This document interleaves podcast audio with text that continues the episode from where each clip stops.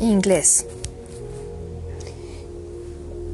El inglés es una lengua germánica occidental originada de los dialectos anglofrisios, traídos por los invasores a Britania, lo que hoy es las islas del Reino Unido. Britania es el nombre del sitio antes de convertirse en un país, antes era el Reino de Britania desde varias partes en lo que ahora es el noroeste de Alemania, sur de Dinamarca y de los el, norte de los Países Bajos. El inglés antiguo originalmente era un grupo de dialectos que formaron y variaban el origen pero bueno, estos formaron el idioma de los anglosajones en Inglaterra. Uno de esos dialectos, el anglosajón tardío, en cierto momento llegó a dominar. La lengua inglesa antigua y original fue influenciada por dos hordas invasoras. La primera de hablantes de la lengua escandinava que conquistaron y colonizaron partes de Britania en el siglo VIII y IX. La segunda fue de los normandos en el siglo II, que, eh, hay que aclarar algo. Esto es este... Bueno, ahorita lo explico, no importa. Y no es siglo II, perdón, es siglo XI. La segunda fue de los normandos en el siglo XI que hablaba antiguo normando y desarrollaron una variante del inglés que denominaron anglo-normando. Estas dos invasiones hizo que el inglés se mezclara hasta cierto punto. El proto-inglés. Los idiomas de las tribus germánicas originaron la lengua inglesa. Esas tribus de origen germán, de, de la Germania la Germania es lo que hoy conocemos como Alemania, eran los anglos, los sajones, frisios, jutos y puede que también los francos que comerciaban y luchaban con el imperio romano de lengua latina. Durante el largo periodo de expansión hacia el oeste de los pueblos germánicos. Muchas palabras latinas para objetos comunes entraron en el léxico de estos germanos antes de llegar a Gran Bretaña, o sea, Britania. Por ejemplo, camp, cheese, cook, fork, each, kettle, kitchen, mile, meal, milk, coin, noon, pillow, hello, pound, pool, street, wall, etc. Los romanos también dieron al inglés palabras que habían tomado de otras lenguas. Ensure, butter, chest, dish, sack, wine, etc. La primera página del manuscrito de Beowulf es el primero que se conoce en inglés antiguo. Eh, como aclaración, Beowulf es la historia de un guerrero de un rey, ¿ok? La lengua germánica desplazó a la lengua indígena británica, en lo que sería después Inglaterra. Las lenguas celtas originales permanecieron en partes de Escocia, Gales y, y Cornualles. El inglés antiguo no sonaba como el inglés actual, y casi todos los hablantes nativos encuentran el inglés antiguo ininteligible. Esto es que no pueden entenderlo, pero para nada. De igual manera, cerca de un 50% de las palabras del inglés actual tienen raíces lingüísticas en el inglés antiguo. Las palabras be, strong, water, por ejemplo, derivan del inglés antiguo y muchos dialectos no estándares como el inglés de Escocia el nortumbrio han mantenido muchas características del vocabulario y la pronunciación. El inglés antiguo fue hablado hasta finales del siglo XII o XIII. El inglés medio, durante invasiones normandas y su imperio que duró 300 años, la corte y el rey hablaban la lengua románica, de origen normando. Inglaterra se llamaba Old Norman. La gente del pueblo hablaba inglés antiguo. El inglés medio fue influido por el anglo-normando y el anglo-francés. Incluso con el declive de la lengua normanda, el francés tuvo estatus de lengua prestigio. Esto es que solo la gente rica la hablaba y junto con el normando tuvo gran influencia en el inglés con una gran cantidad de palabras que le dio y se pueden ver hoy en día. Inglés moderno temprano. Se cree que hubo una evolución vocálica. Se extendió y estandarizó a partir del gobierno en Londres y la administración y los efectos de la imprenta.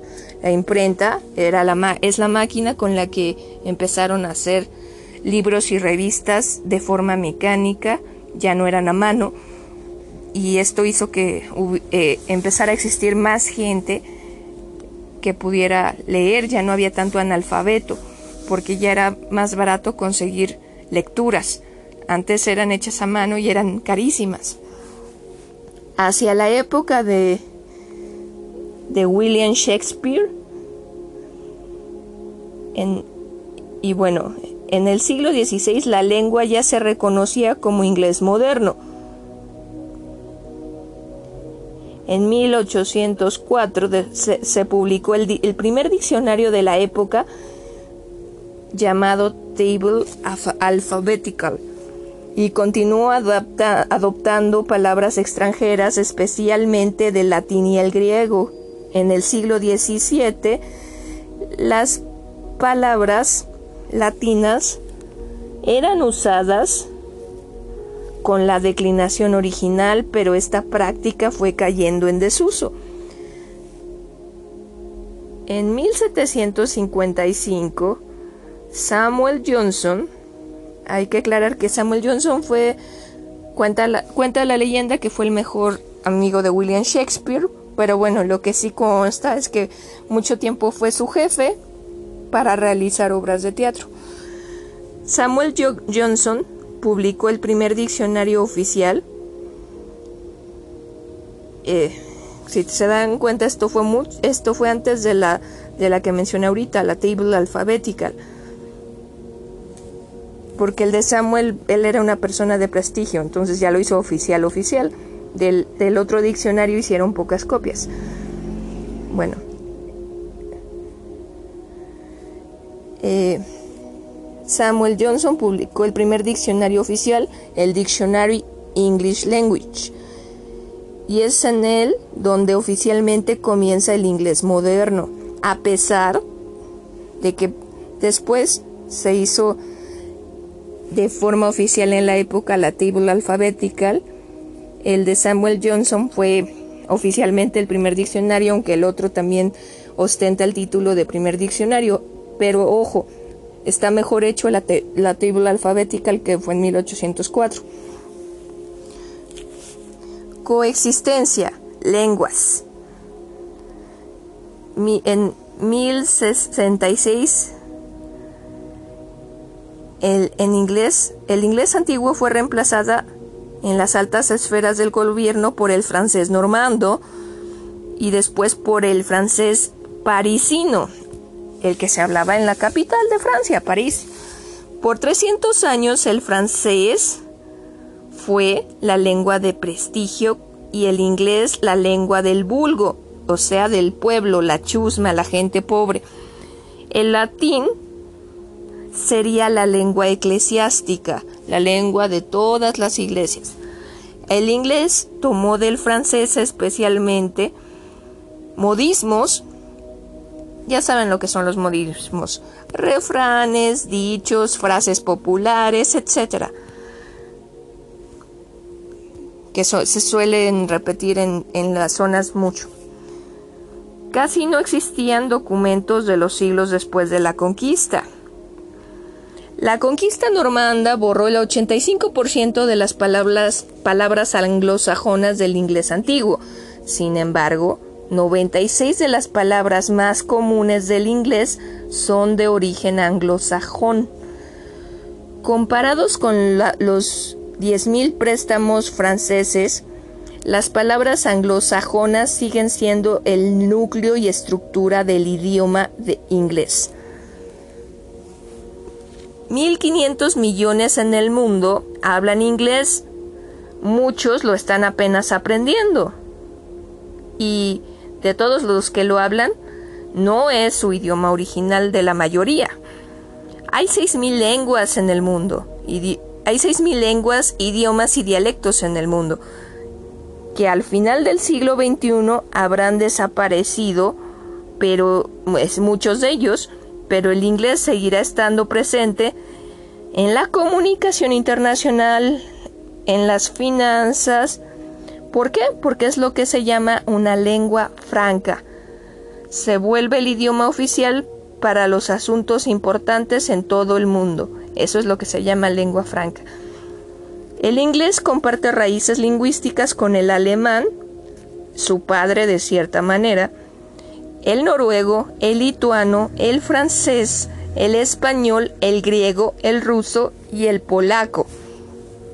Unos 3.000 años antes de nuestra era, no existían estos idiomas, solo una lengua llamada protoindoeuropeo, que se formó sobre la zona de, de las actuales Armenia o el sur de Ucrania. No se conservan testimonios, no poseían sistema de escritura, el idioma inglés en sus fases más antiguas incorpora vocablos de dialectos celtas originales de Britania, así como de latín, lengua oficial del Imperio Romano que tuvo a Britania como una de sus provincias hace 3500 años. Después, aproximadamente en el año 500 antes de nuestra era, o sea, antes de Jesucristo, llegan a las islas británicas tres tribus germánicas, anglos, sajones y jutos. La tierra de los anglos era conocida como Angul o Engl. O también se le puede conocer, este, mencionar como English. Y su lengua se llamaba English lo que le dio la denominación al idioma. Muchos de los celtas que vivían en Britania, ante la llegada de los germanos, emigraron hacia Gales, Cornualles y Escocia. Otro grupo se fue hacia la costa de la Bretaña francesa, en donde actualmente se habla una lengua también de origen celta, el bretón. De las antiguas lenguas celtas nativas, solo queda el galés, pues el cornish, el idioma que, hablaban los celtas en Cornualles, desapareció. Apenas el siglo pasado se esfumó esta, esta, esta lengua. En el año 900 llegaron los vikingos a las islas británicas y durante un siglo aproximadamente el dialecto West Sajón se convirtió en el idioma oficial de Gran Bretaña. Algunas muestras de esta etapa nos enseñan que tenían el alfabeto rúnico, que tiene su origen en las lenguas escandinavas. Años más tarde, misioneros cristianos trajeron el alfabeto latino, que sigue siendo hasta hoy el sistema de escritura del inglés. Así, el vocabulario inglés antiguo era una mezcla de, palabras anglosajonas, escandinavas y latinas. Palabras originarias de los vikingos son sky, egg, window. De los celtas, palabras originarias son las que se refieren a nombrar lugares y ríos, como Dover, que viene del, de Dubras, que significa aguas, Avon, que significa abonar y es un río. Kent, que significa en celta Sent, que es, que es orilla. del bardo, la palabra, digo, perdón, orilla del bordo, perdón, es Kent. Thames, que, que es Tameses en celta y significa oscuro. En 1066 los, los normandos llegaron Gran Bretaña y como dije antes, el francés se convirtió en el idioma de la aristocracia normanda. Los nombres de las carnes derivan del francés bacon, beef, mutton, pork, venison. Es hasta el siglo XV, con el reinado de Enrique VI, que el inglés volvió a ser la lengua dominante de Gran Bretaña. Se consideró que el inglés hablado en Londres sería el que todo el reino tenía que usar. El escritor William Shakespeare tuvo mucho que ver con la expansión por su obra que impactó en la literatura y cultura general. Se dice que Shakespeare inventó al menos 1700 palabras, incluyendo estas: alligator, puppy dog y fashionable. Shakespeare colocó el idioma inglés como un uno rico en palabras y culturalmente significativo. Al tener raíces latinas, anglosajonas y germánicas, el inglés es un idioma muy rico. Se calcula que son por lo menos 750 mil palabras en su vocabulario. El diccionario Webster contiene 470 mil palabras, mientras que el de la Real Academia Española que se supone más estricto, tiene solo 93 mil. Algo interesante respecto al estudio de la lengua inglesa en relación de la mutación de las palabras de origen germánico es el trabajo que realizó Jacob Grimm. Eh, sí es uno de los hermanos que escribían cuentos infantiles. El primero, él fue el primero en formular en el año de 1822, tal y como se conoce actualmente la ley de Grimm. Explica cómo las consonantes oclusivas indoeuropeas, que por lo general se mantuvieron tal, tal cual en el latín, en el idioma latín, mutaron al evolucionar a la familia germánica. Este estudio permite entender cómo idiomas que tienen la misma raíz actualmente suenan tan diferentes. Estas raíces comunes hacen que en idiomas diferentes existan muchas palabras similares llamadas cognados. Por ejemplo, ángel, angel, actor, actor, cultura, culture, melodía, melody restaurante, restaurant, ciencia, science. Pero también existen los falsos cognados o falsos amigos, que, aunque se parecen, tienen distintos significados en ambas lenguas. Un, ejemplo en el inglés es pretend, que significa fingir, no pretender, aunque ambas palabras proceden del latín. Pretendere significa en latín poner algo por delante. En cada lengua ha perdurado un significado diferente. En español, pretender significa querer algo. Más adelante, en los siglos XVII y XVIII, el rápido desarrollo del mundo científico empezó a cambiar a la lengua inglesa, lo que llevó a la necesidad de crear nuevas palabras como gravity, acid, electricity, y como Inglaterra se encontraba en un importante desarrollo científico, estos avances de la ciencia acompañaron a la evolución del idioma. A partir del siglo XVI, el Reino Unido empieza a conquistar otros países conformando el inmenso, el inmenso imperio británico. El idioma inglés se propaga por los cinco continentes, aunque ya no están conquistado ya no están conquistando países como India, Bahamas, Jamaica, Trinidad y Tobago. Tobago, Bangladesh, Filipinas, Kenia, Malawi, Malasia, Nigeria, Sri Lanka, Tanzania, lo utiliza. Estos países pertenecían al Reino, a Reino Unido, pero bueno, ya no son parte de él, pero los siguen utilizando el inglés eso sí, sin renunciar a sus lenguas autóctonas.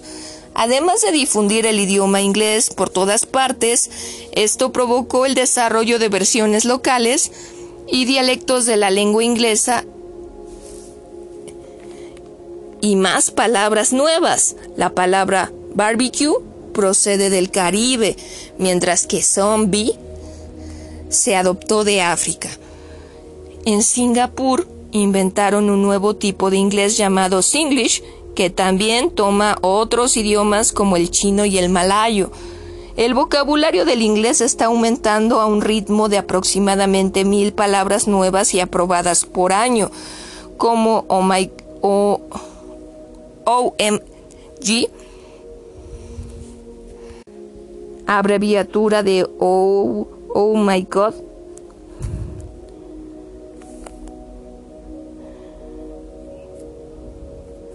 Después de... Es, ay, perdón, un segundo, fallas técnicas.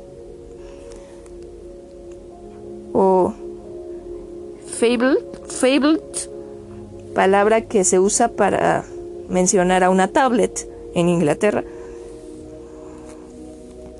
Por su expansión mundial, el inglés es el idioma oficial de las Naciones Unidas y del Comité Olímpico Internacional. En el Reino de Australia y, los Estados Unidos tienen diferentes dialectos o maneras de hablarlo y de escribirlo, debido a la cultura e historia de cada lugar, incluyendo las lenguas sustrato, que son las lenguas que se hablaban antes de la llegada de los colonizadores. Una de las mejores ventajas del inglés es su flexibilidad, Existen muchas formas de decir las cosas, además de otras ventajas como el hecho de que no usa acentos ortográficos como los que tanto nos hacen sufrir al escribir, y eso que en español solo tenemos un tipo de acento. Los franceses tienen tres tipos de acento diferentes. En inglés no existe el género gramatical. Una mesa no es la mesa o el el meso, simplemente es a table. Y los adjetivos calificativos son invariables en género gramatical y número. Nice dog, nice dogs. Sin duda, es una lengua fresca que se renueva continuamente y que permite ir al ritmo del desarrollo del planeta. Imagina la cantidad de palabras nuevas que habrá de este idioma en el futuro. Recuerda que la historia del idioma inglés nos da a conocer temas relevantes sobre la pronunciación y ortografía. Ahora vamos a volver a los celtas. En realidad se debe pronunciar, se dice en inglés Celts, Celts, Celts. Esta palabra proviene del griego keltoi, que significa bárbaros, y se pronuncia correctamente como Kielt. No hay certeza de quiénes fueron los primeros habitantes en Inglaterra, pero se tiene conocimiento que los Celts habitaron alrededor del año 400 a.C. Muy pocas palabras Celtics o Celtics formaron parte de lo que hoy es el idioma inglés. Los Celts construyeron Stonehenge, que es un círculo de piedras y posiblemente es uno de los monumentos más prehistóricos del mundo. Los romanos.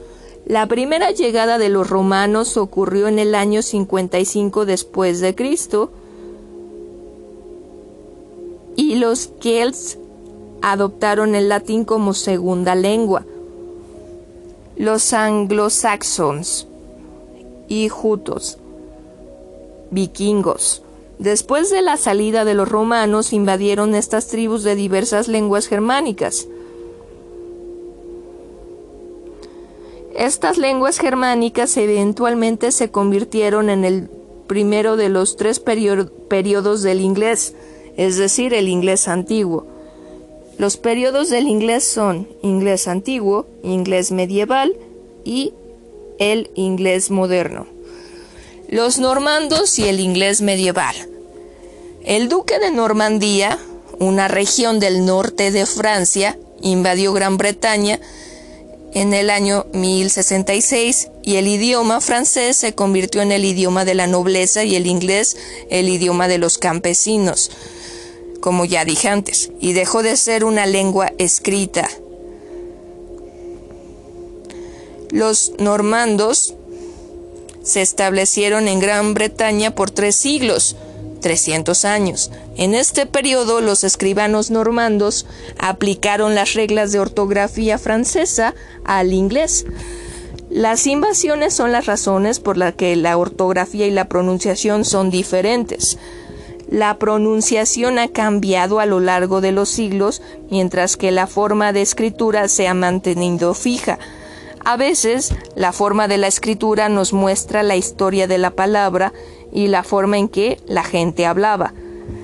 El gran desplazamiento vocálico se refiere a la transformación en forma gradual de los sonidos largos vocálicos a otros sonidos vocálicos. Este cambio es otra razón por la que la ortografía en inglés se desvía de su pronunciación. Incluso letras en algunas palabras se, se convirtieron en letras silenciosas, pero su forma escrita ya estaba determinada y esto no cambió. Este desplazamiento vocálico ocurrió en un periodo de, de más de 200 años y, uno, y una de las posibles causas contribuye a las migraciones masivas al sur, al sureste de Inglaterra, consecuencia de la peste negra. Palabras que cambiaron. Bueno, pues la palabra B-I-T-E, que hoy se pronuncia byte, antes sonaba eso como una I, hoy suena como una A. La palabra M-E-E-T, hoy, hoy suena como meet, antes sí sonaba como E. la palabra mate, que se escribe M-A-T-E, antes sí sonaba como A. La palabra H-O-U-S-E, hoy suena house. Antes sí sonaba como hus. La palabra B-O-O-T, hoy suena boot antes sí sonaban como O. Palabras con las vocales EA mayormente cambiaron el sonido de E a I, pero no todas las palabras con esas formas de escritura aplicaron este cambio. La palabra E, digo, S-P-E-A-K, bueno, es speak, y la palabra H-E-A-D, head, y tampoco todas las palabras con las vocales de W cambiaron su sonido de O a U. Algunas palabras con las vocales W cambiaron su sonido de O a una U más gutural. Dos ejemplos. La palabra M-O-O-N, moon, es una U normal, pero la palabra B-O-O-K es como book, book libro es más gutural. Richard Mulcaster y la E silenciosa. En 1583, el educador Richard Mulcaster estableció una regla sobre la adición de una E silenciosa al final de las palabras para cambiar el sonido de la vocal anterior y poder identificar palabras de similar escritura con diferente significado. Ejemplo, la palabra N-A-M-E, nombre, la pronunciamos name. Si te das cuenta, la E del final es, silenciosa, no suena. Y la A, la, la A que se pronuncia EI suena como largo, name. Otra de sus reglas es que toda vocal seguida por doble consonante al final de la palabra indica el sonido corto de esa vocal. Como este ad, ad es corta, aunque hay excepciones como glass, glass es larga. Las obras de Shakespeare contribuyeron a estandarizar la lengua inglesa con las palabras utilizadas en sus obras, como las palabras compuestas, palabras nuevas, agregando prefijos, sufijos y expresiones idiomáticas. Influencias del griego. Palabras derivadas del griego, del griego se utilizan en el vocabulario inglés relacionado con la salud, ciencia y tecnología. Ejemplo, system. La Y suena como I y viene del griego. La PH suena como, como F. En un ejemplo, la palabra foro, foto, foro, foro, foto. La CH suena como una K, mechanic. Eh, vamos con ahora con un conjunto de dígrafos de la CH. La palabra iglesia, church, suena como che. La palabra chef viene del francés, suena como SH o sh. La palabra school suena como K y es de origen griego. El origen del alemán es de origen germánico occidental. Lo que hoy conocemos como Alemania hablaban diferentes dialectos, muy diversos entre sí.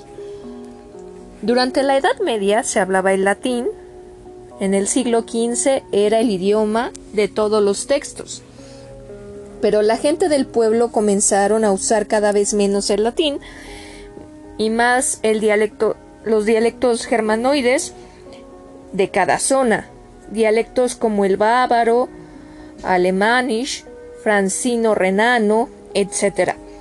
Y no fue hasta el emperador Luis IV, entre 1314 y 1347, que se preocupó de dotar toda la zona de un idioma común, un estándar de alemán. Entre todas las lenguas germanas y con el paso del tiempo, este alemán estándar sustituyó al latín. Se llamó Alemán Central Occidental. Como pieza fundamental, la Biblia de Martín Lutero ya fue escrita en este alemán estándar. El alemán es un lenguaje alto germánico que forma parte de las lenguas germánicas y de la familia de las lenguas indoeuropeas. Le ganó terreno al latín. El alemán es una lengua flexible, con lo que hace que la declinación y conjugación sean algo más complejas que las demás. Los alemanes son notables y exitosos.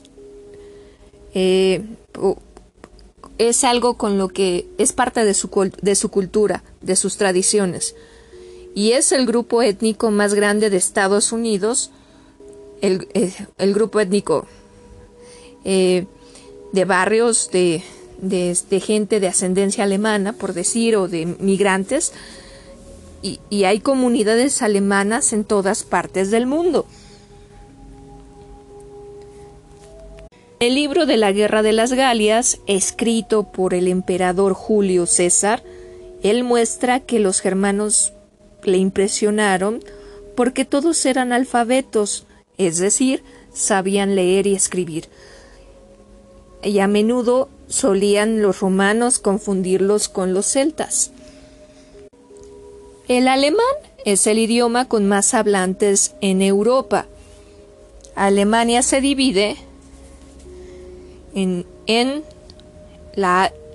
el alto alemán o Badoit se habla en el sur y bueno, tiene varios dialectos como todo en Alemania y estos dialectos son hablados en el sur de Alemania y en Austria. El Mitteldeutsch medio alemán, eh, que es lo común de las ciudades eh, industriales, es los dialectos de esas zonas y el Niederdeutsch, que es el alemán parecido al holandés. Eh, esto es el bajo alemán, así es el nombre del territorio. Estas son las tres diferentes zonas y tienen muchos dialectos diferentes. En el año 1000 a.C., tribus germánicas de los pueblos indoeuropeos se extendieron por lo que hoy es Alemania. Polonia y Dinamarca. En el siglo VI a.C. se desarrolló la cultura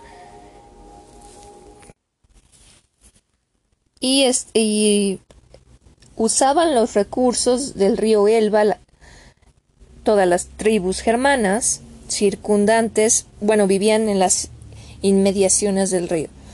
En el año, eh, ay, perdón, en el año 120 a.C., los primitivos alemanes se quedaron en el norte principalmente.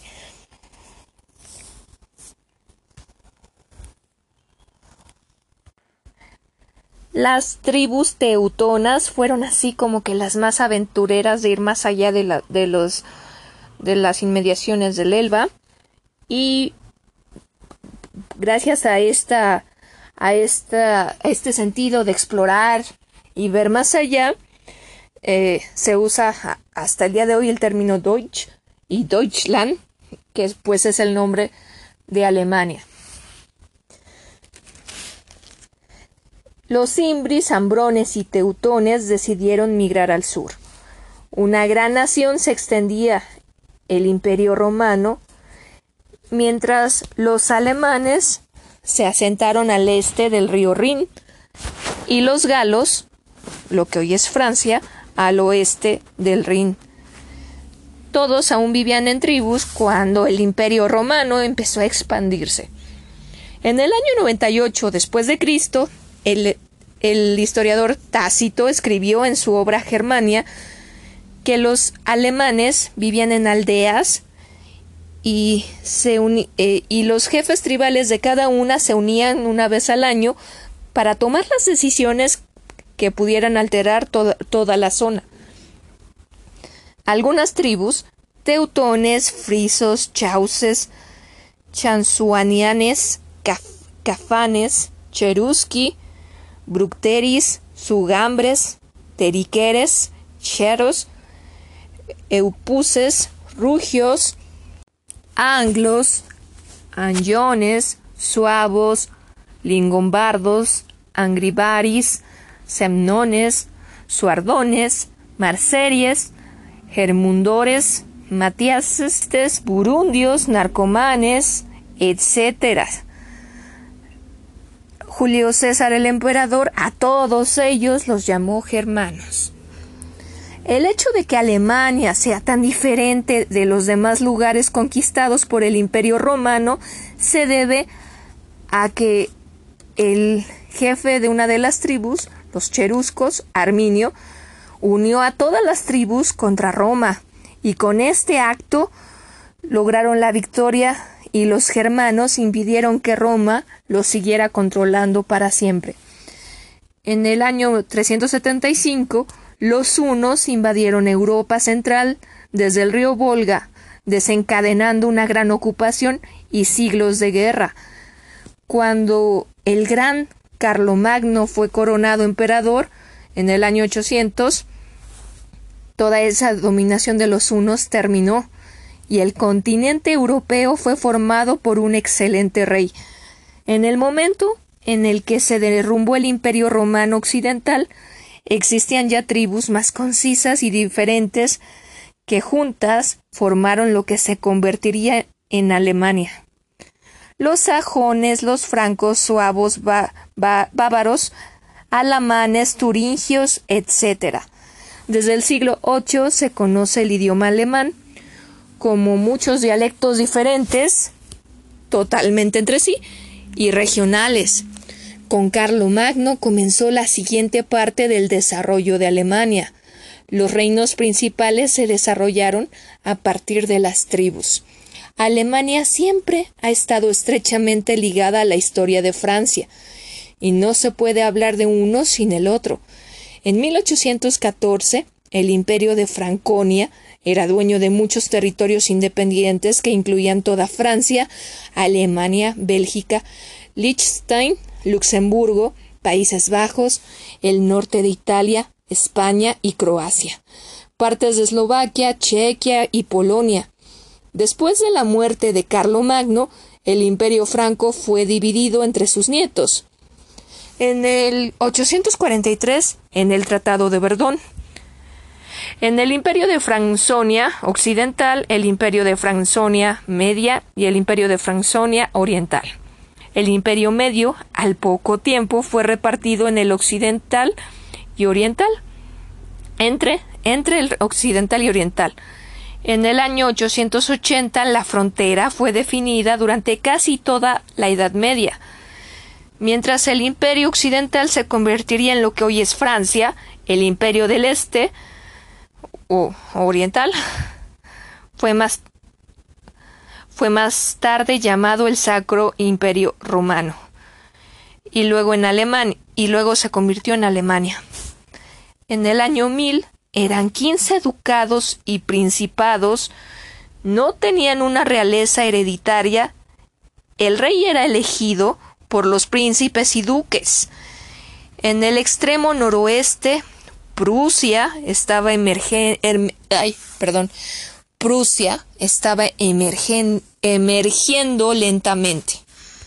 En la Alta Edad Media, gobernantes se, se desintegraron cada vez más, mientras que la Iglesia se volvía fuerte.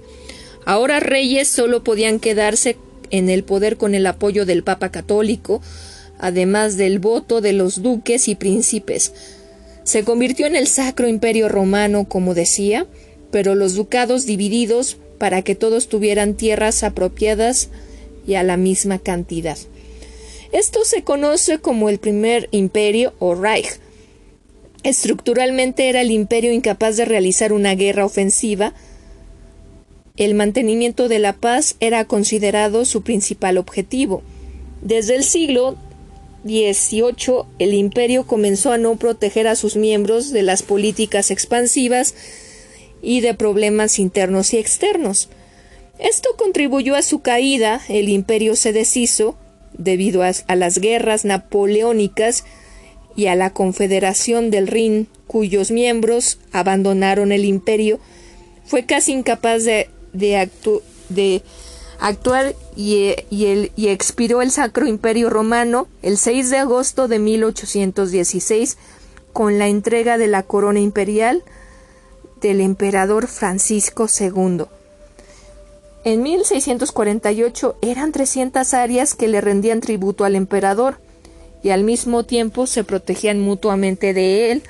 Después de la Guerra de los Treinta años se introdujo el absolutismo de ducados, marquesados, principados, obispados y reinos. En 1640 comenzó el ascenso de Brandenburgo-Prusia, bajo el duque elector Friedrich Wilhelm. Su sucesor, Federico III, Friedrich I, se mismo con este nombre, Friedrich I de Prusia. Esto fue posible porque Prusia era parte del Sacro Imperio Romano. 1772-1793. En la gran cara del norte, Suecia,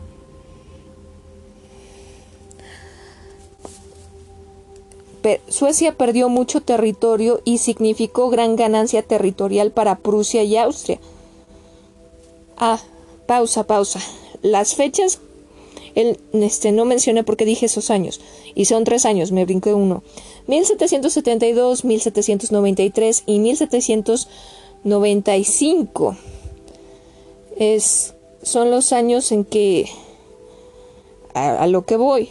Eh, Suecia perdió mucho territorio y significó gran ganancia territorial para Prusia y Austria. Se volvieron enormes por todo lo que lograron quitarle tanto a Suecia como a Dinamarca. Y a Polonia también.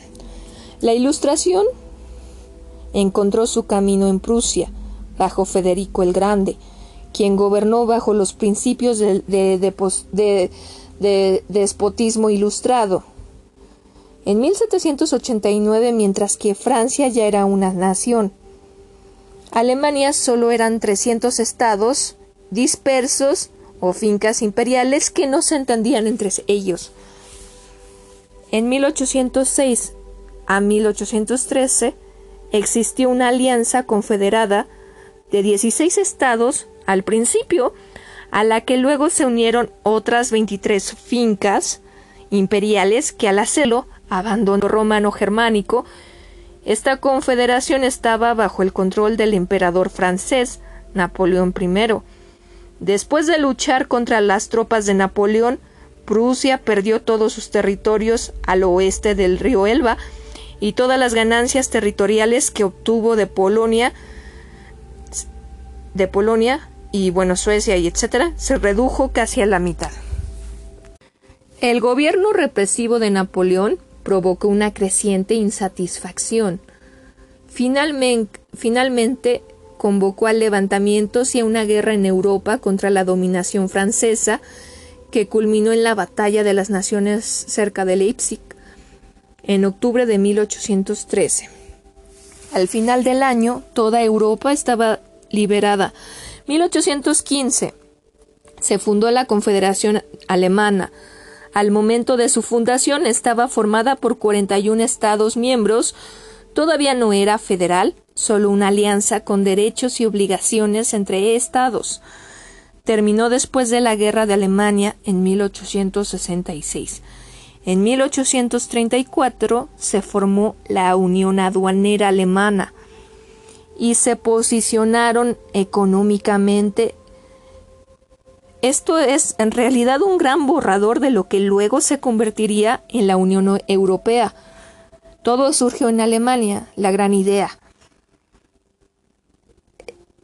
La Unión Aduanera existió hasta 1919.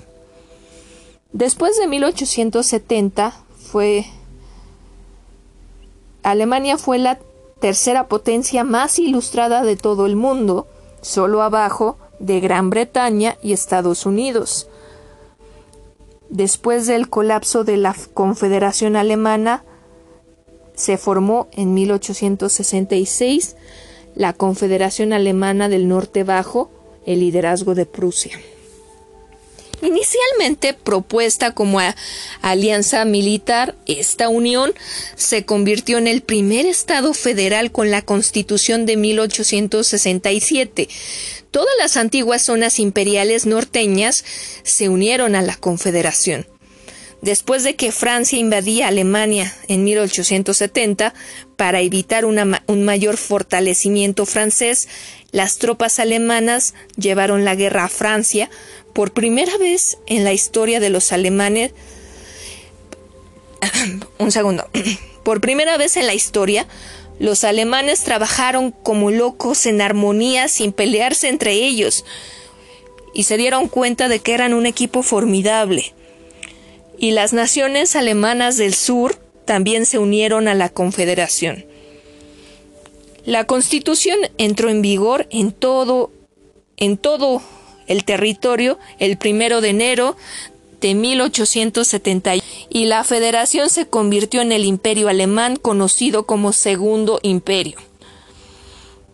Era el doble de grande que la República Alemana actual.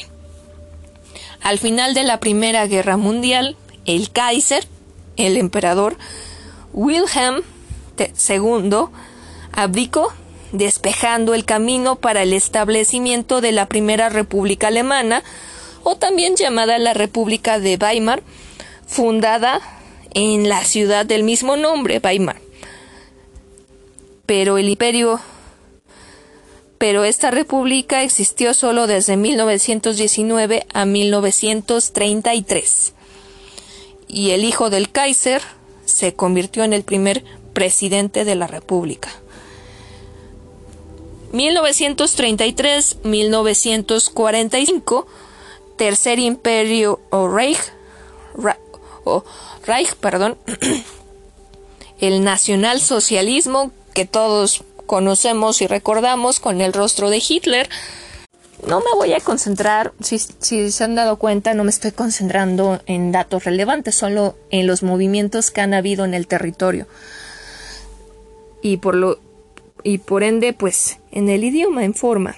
Al final de la Segunda Guerra Mundial ya no existía ningún Estado alemán, eran solo zonas de ocupación de diferentes países y se redujo su extensión a más de la mitad. El 23 de mayo de 1949 se fundó la República Federal de Alemania en el territorio de las tres zonas de ocupación occidentales. El 7 de octubre de 1949 se fundó la República Democrática Alemana en el territorio de la zona de ocupación soviética. Existían entonces dos estados alemanes con muros, campos de tiro y era la Guerra Fría. El 9 de noviembre de 1989 cayó el muro de Berlín y comenzó el camino a la unificación. El 3 de octubre de 1990 ambos estados se unieron para formar la República Federal Alemana que existe hasta hoy y probablemente es un país mucho más joven que la edad de muchos. Los alemanes tienen fama de fríos y malos en muchas películas. ¿Por qué? ¿Es por su historia? ¿O es el sonido duro del idioma de cada zona? Sí, es cierto, suena duro y agresivo, además de que las palabras suelen ser muy largas. Hola, ¿qué tal? Espero que se encuentren de maravilla. Y aquí regreso a seguir con los orígenes de ciertos idiomas. En este segmento voy a hablarles del español. Es el segundo lugar después del inglés, el cual ocupa el primer escalafón como el idioma de más hablantes en el mundo. Se ha dicho que el español es el idioma para hablar con Dios. ¿De dónde viene el español? Bueno, el nombre realmente más apropiado para este idioma es castellano, no español. Se volvió algo vulgar decirle español solo porque lo hablan en España. En realidad el nombre del idioma es castellano, como bien decía, y forma parte de la familia indoeuropea en la península ibérica, es en la, parte de España donde más se habla. Durante el siglo II a.C. no se hablaba español. En esa zona había iberos, celtas, tartesios, celtíberos y, eh, y hasta fenicios y griegos, entre otras tribus. Y todas estas tribus legaron palabras como el verbo ser y estar que viene del celta, o gancho y colmena que viene del ibérico, chaparro e izquierda que proceden del vasco. En el siglo I a.C., el imperio romano conquistó toda la región imponiendo su lengua, el latín. De esta lengua romana nacieron las lenguas romances como el francés, portugués, italiano, rumano, castellano, etc. Al mezclarse con las lenguas vulgares, el latín del pueblo, no el latín culto de la literatura, el que hablaba la gente en la calle, formó varias lenguas, entre ellas este castellano, en la región de Castilla. A partir de las invasiones germanas se incorporaron palabras como guerra o yelmo, y cuando los árabes conquistaron la península, y se quedaron como por 700 años, crearon un conjunto de lenguas llamadas mozárabes, que dejaron en el castellano más de cuatro mil vocablos, como almohada, aceite o ajedrez.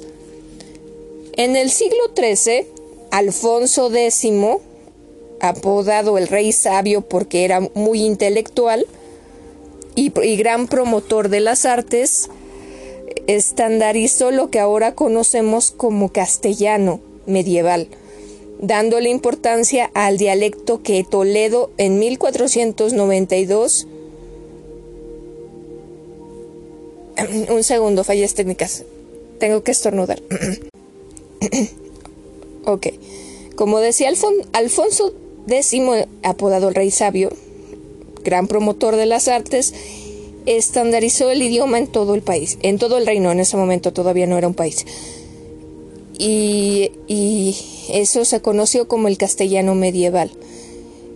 Le dio totalmente importancia al dialecto castellano que se hablaba en la ciudad de, Toledo. Ahora sí. En 1492, los reyes católicos Isabel I de Castilla y Fernando II de Aragón se, unen, eh, con esto se fusionan ambos reinos y consiguen expulsar a los árabes de todo el territorio de España. Y en las zonas antes arabescas, ahora el, el castellano es el idioma oficial. Los eruditos modifican su gramática y ortografía, y lo expanden por todo el país. Lugares como la hermosísima ciudad de Granada dejaron de hablar marroquí para poder aprender. La gente de ahí realmente no sabía nada de las lenguas que hablaban en el norte. Tuvieron que aprender desde cero el castellano. En el siglo de oro surge el español áurico, que aunque ya unificado, aún presenta muchas diferencias regionales. Por ejemplo, en la mayor parte de la España, la C y la letra Z tenían pronunciación diferente a la letra S, pero no en las Islas Canarias ni en y en Andalucía, donde se pronuncia como Sevilla y, Andalucía, eran la puerta de enlace de donde partían los conquistadores hacia América. Muchos habían nacido ahí y la mayoría habían pasado un buen tiempo viviendo en la región.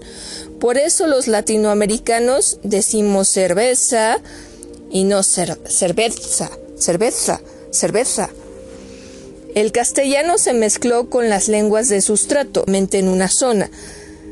Entonces el castellano se mezcla en América con las lenguas de sustrato de cada región y México aportó nuevos vocablos sacados del náhuatl, por decir, como tamal, chicle o tomate. El quechua de Perú y Bolivia aportó caucho, cóndor papa y papa, entre otras obviamente. Y sin las lenguas antillanas como el taino, no tendríamos la palabra barbacoa, hamaca ni canoa.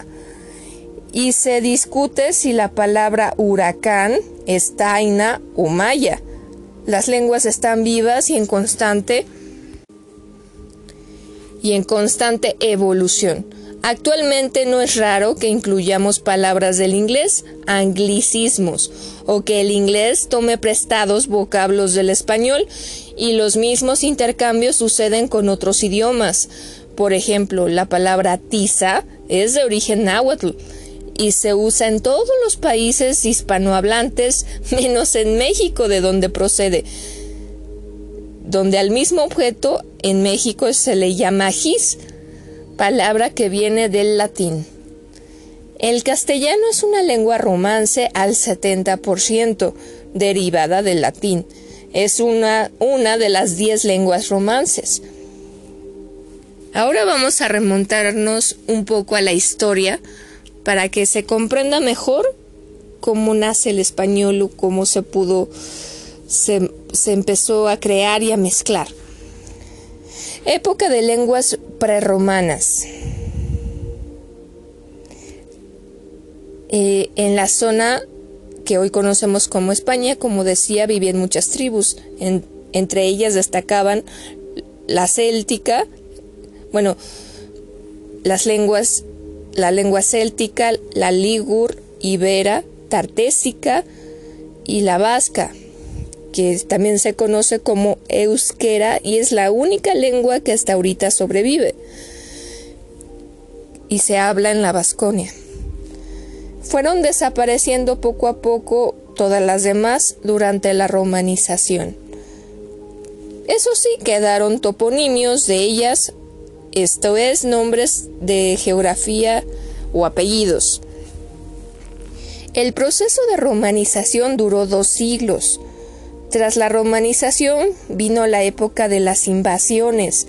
La primera fue en el siglo V, año 409, con la decadencia del imperio romano llegaron oleadas germanas, suavos, vándalos, álamos, posteriormente los visigodos que venían de la Galia y ya estaban acostumbrados a los romanos, dejaron palabras como espía, guardián, ganso, guerra, como ya mencioné antes, etc.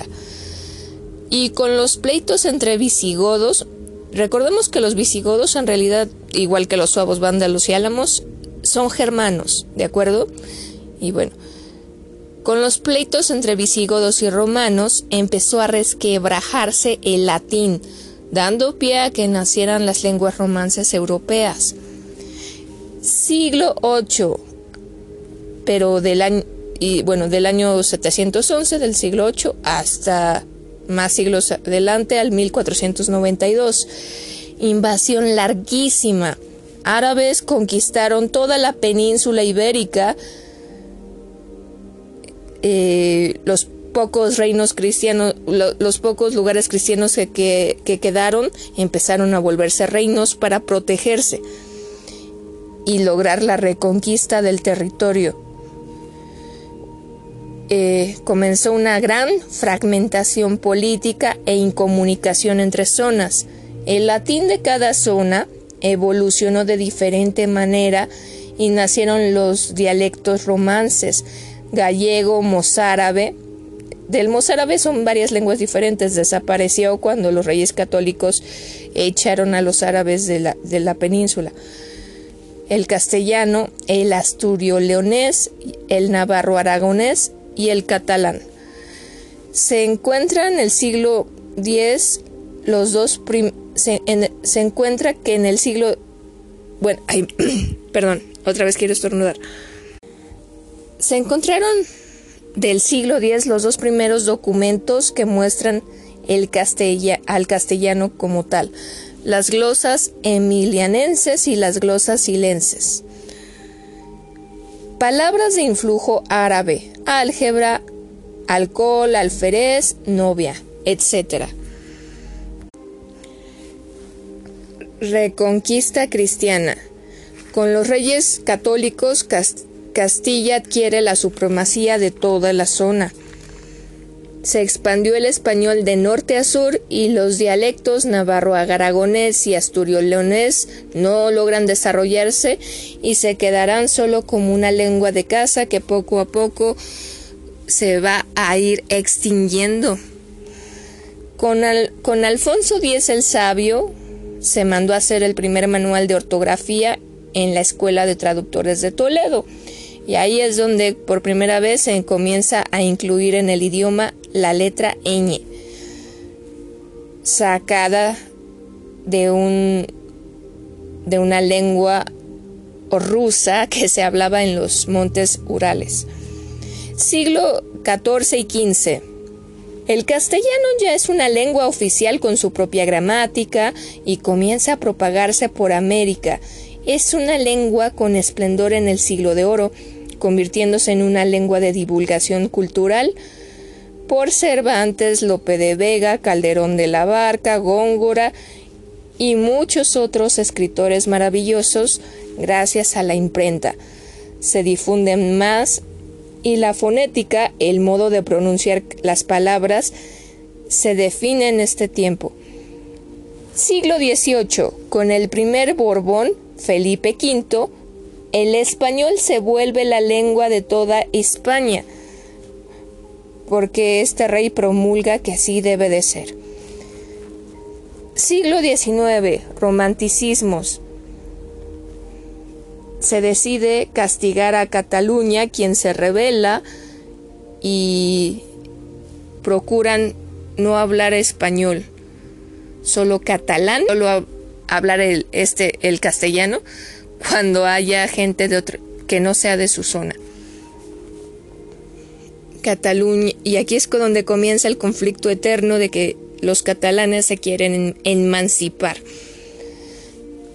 Nacen movimientos para recuperar las antiguas lenguas y bueno, hasta la fecha estos movimientos siguen, siguen perviviendo en, en Cataluña, tanto para eso como para emanciparse. Pero bueno, por un tiempo estos movimientos y estos enfrentamientos se anulan por el poderío cruel del franquismo. Eso es todo lo que pasó en la guerra civil con cuando el general Francisco Franco lideraba a España como país. La historia del castellano comienza mucho antes de su nacimiento y antes de la creación de su madre, el latín. Esta historia comienza hace más de 5.000 años en una zona entre la Turquía, Armenia, a Croacia, allá por el Mar Negro. Ahí surgió un grupo de pueblos de los que no sabemos casi absolutamente nada, ni siquiera su nombre. Comenzaron a emigrar a muchas direcciones. Este, y gracias a esto, la existencia de estos pueblos y, su parentesco entre ellos fue ignorado hasta el siglo XIX, porque fueron los lingüistas, al estudiar la lengua sagrada hindú, el sánscrito, los que descubrieron estas lenguas de Europa ya olvidadas, y estos pueblos fueron llamados indoeuropeos, aunque su existencia sigue siendo una teoría, aunque cada vez más demostrada. A medida que se alejaron de, sus de su territorio original, sus dialectos fueron cambiando. Los lingüistas, comparando entre sí esto, han logrado reconstruir, reconstruir una parte de esa lengua original, a la que se le llamó proto-indo-europeo. Y en un ejemplar público este, de la revista Archaeology, se publicó este gran descubrimiento hace no tanto tiempo.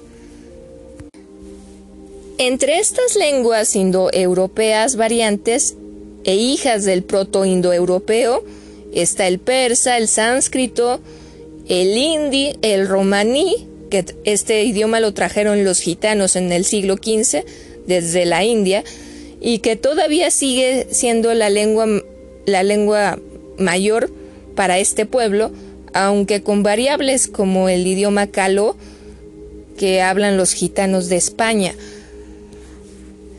Siglos más tarde, la colonización europea exportó como, como el castellano, el inglés, el francés a sus posesiones de ultramar en África, Asia y América, donde en estas colonias se convive y se, se conviven y se mezclan con las lenguas sustrato y en algunos casos extinguieron a estas lenguas nativas.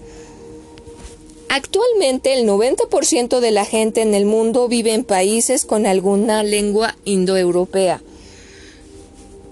Nuestros antepasados son los pueblos preromanos, Ahora vamos a dar un gran salto de muchos, muchos años hasta el siglo III antes de Cristo. Romanos y cartagineses se reparten la península ibérica y dará lugar a una guerra que cambió la historia para siempre. Pero bueno, la península no estaba despoblada. Numerosos Numerosa gente, numerosas tribus vivían en, lo que hoy conocemos como España. como les decía, celtas e ibéricos son mayoría, con una cultura híbrida, entre ellos la celtíbera. En el norte, los vascos son un pueblo orgulloso y misterioso. En las costas mediterráneas hay, este, hay tribus fenicias y griegas en las costas mediterráneas y también en las atlánticas. Pero la realidad era que había muchas tribus que la historia suele omitir. Había turquetanos, lusitanos, tartesos, germanos, olcades, tarboletas, calcalesios, cantabrios, etc. Todos ellos solían ser hostiles y solo una de estas tribus, los tartesos, podría considerarse reino porque estos sí tenían eh, bueno, leyes de cierta forma y eran más civilizados. El aislamiento y grandes distancias daban lugar a muchos dialectos diferentes entre sí. Sobre las lenguas sustrato, celtas, iberos, vascos, el latín crecerá. Y de latín nacerá el castellano, el asturio-leonés, las lenguas mozárabe, navarro-aragonés, catalán y gallego. Más tarde, tras la caída de Roma, el latín se fusionará con lenguas germánicas y árabes, como ya les había contado. Y bueno, un, un cronista historiador, el griego Estrabón, en sus 17 libros describe estas culturas celtas e iberos. Bueno, él dijo que los celtas y los iberos se lavaban los dientes con orines, mientras que los turbetanos, eh, grandes herederos de los tartesios, son dulces y brillantes, tienen fama de ser los más cultos de la península, porque saben de gramática, matemáticas y poesía, y nadie los ha podido igualar, ni siquiera los romanos. La lengua de los iberos desgraciadamente no se ha podido interpretar de forma fidedigna. Las palabras que legó al castellano son pocas. Vega, arroyo, gazapo, conejo, zarza, el sufijo ro y ra, cerro, cachorro, barro, becerro, el sufijo asco y asca, chubasco, borrasca, velasco, etc. Los pueblos de Cantabria son prosélticos. Estrabón los describe salvajes y musicales. Mientras hacían guerras con otros pueblos, solían tocar música. Los celtíberos, mezcla de celtas y, e iberos, legaron al español palabras como abedul, camisa, cerveza, camino, braga, toponimios como Sega, topónimos como Sega o Sego, que significa victoria, Briga, fortaleza, Segovia, Aranda, Ledesma, Miranda, Osma. Fueron los primeros en aceptar la moneda romana, este pueblo de los celtíberos. Los vascos vivían en lugares agrestes y montañosos, poseedores de lenguas antiquísimas de las cuales al menos eh, han pervivido hasta nuestros días en, en, el idioma que hablan, que es el euskera, la gran lengua vasca. Los vascones ocupaban la actual Navarra y parte de Aragón, en lo que hoy incluyen territorios de, de su zona, que es Euskadi o Vasconia, se asientan, se, asentaban barbulos, caristios, austribones, etc. El vasco es la única lengua peninsular que se conserva. Sus orígenes siguen siendo desconocidos. Es popular lo emparenta con lenguas caucásicas. Sin embargo, muchos historiadores lo relacionan con los iberos, algunas palabras castellanas que proceden del vasco son izquierda, chabola, bacalao, chapela, boina, zulo, gabarra. Los vascos apoyaron a Roma en la conquista y con esto recibieron cierta independencia en agradecimiento.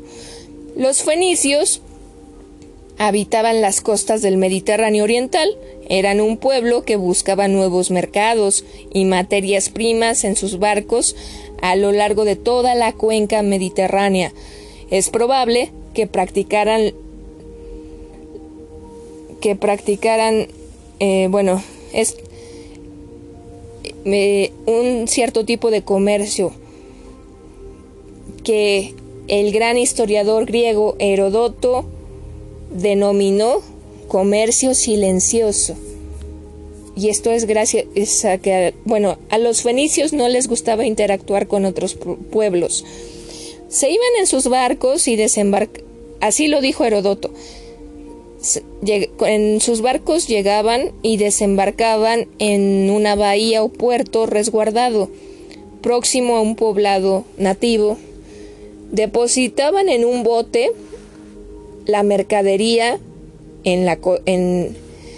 ya en tierra, toda la mercadería que deseaban vender, y los nativos se acercaban solos al bote vacío, porque no iba ningún fenicio en él, escogían lo que querían y dejaban dinero o prendas en el bote.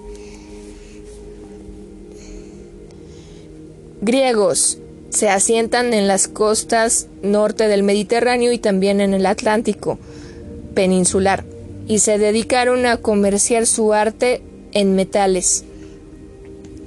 Desgraciadamente Cartago y Roma se fijaron en la península ibérica y las guerras púnicas entre ellos se convierten al, al, Mediterráneo y a la península en el escenario de una guerra mundial de la época. Cartago es una ciudad-estado que, que, en el ocaso de, la, de los fenicios ha aprovechado su ubicación para convertirse en una nación comercial. En Italia, los romanos de la región del Lacio se imponen a todos y comienzan a convertir a Roma en centro comercial. Compiten con los cartagineses por la supremacía comercial y la primera guerra púnica se desarrolla en Sicilia durante 23 años y termina con la derrota de Cartago, que pierde Sicilia, Córcega y Cerdeña en beneficio de Roma. En el tratado que pone fin a la contienda, los cartagineses se comprometen a pagar una millonaria retribución cada año a Roma, como botín de guerra. Cuatro años después se finaliza de, cuatro años después de finalizar la primera guerra púnica, los, los cartagineses desembarcan en las costas de Cádiz, en la península. Uno de, y en ese desembarque iba uno de sus más prestigiosos generales, Almícar, de, la rica y famosísima familia Barca cartaginesa. Con él, con él viajaba su hijo Aníbal, de apenas 10 años. Según las fuentes históricas clásicas, su padre lo conminó a hacer un juramento de odio a los romanos. Almícar quiere dominarle el valle del Guadalquivir.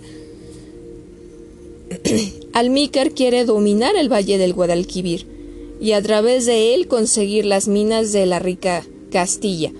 Pero muchos pueblos defienden su territorio de los cartagineses. Dos reyes iberos, Istolacio e Indortes, se enfrentan con sus guerreros al ejército púnico. Istolacio muere en la batalla Indortes es capturado, torturado y después de dejarlo ciego es crucificado.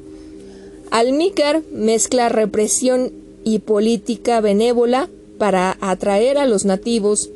Muchos comienzan a ser parte de su ejército y funda la ciudad de Alcaleute.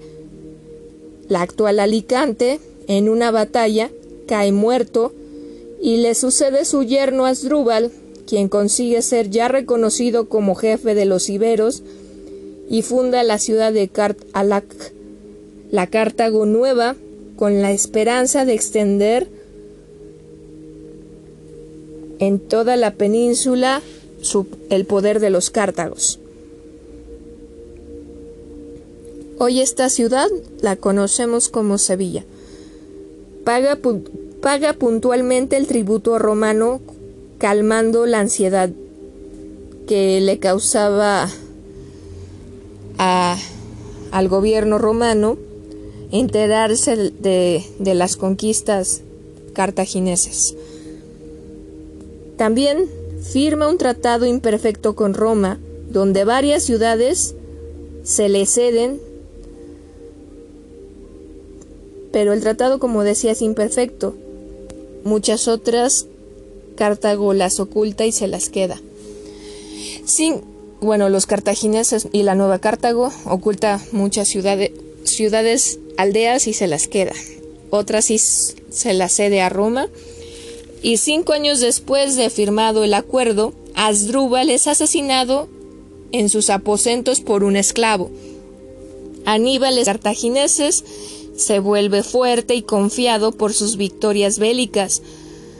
Solo se necesita un pretexto para tener la guerra con Roma que tanto desea. Sagunto, un pueblo revoltoso que era romano, que bueno, fue, les, les fue cedido a los romanos. Es, Sagunto es muy rebelde y trata mal a los cartagineses. Así que Aníbal decide tomarlo por unos incidentes leves con los saguntinos. Roma quiere que Aníbal cumpla su propósito para tener la excusa moral de atacar Cartago.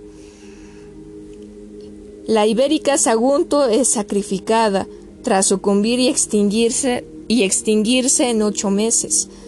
Roma le declara la guerra a Nueva Cartago. Abiertas, nueva, abiertas nuevamente las hostilidades, Aníbal mostrará su épico, su, el lado épico por, por el que es recordado en la historia.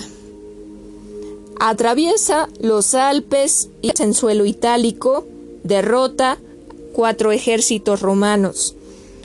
Roma, amenazada, valora la posición estratégica de la península ibérica y manda un ejército comandado por los hermanos Uglio y Neo Cornelio Esitión, así se apellidaban, y desembarcan en suelo propiedad cartaginés y le cambian el, el nombre a Iberia. No, perdón, falla técnica, es que otra vez estornudé. No, le cambian el nombre de Iberia por Hispania. Los romanos se, se, presentan a los nativos como liberadores del dominio cartaginés. Encuentran mucho apoyo en los iberos y vascos, etc. Y atacan con, este, con el nuevo ejército formado por varios tribus, atacan por el norte al ejército de Cartago, pero son vencidos por Aníbal.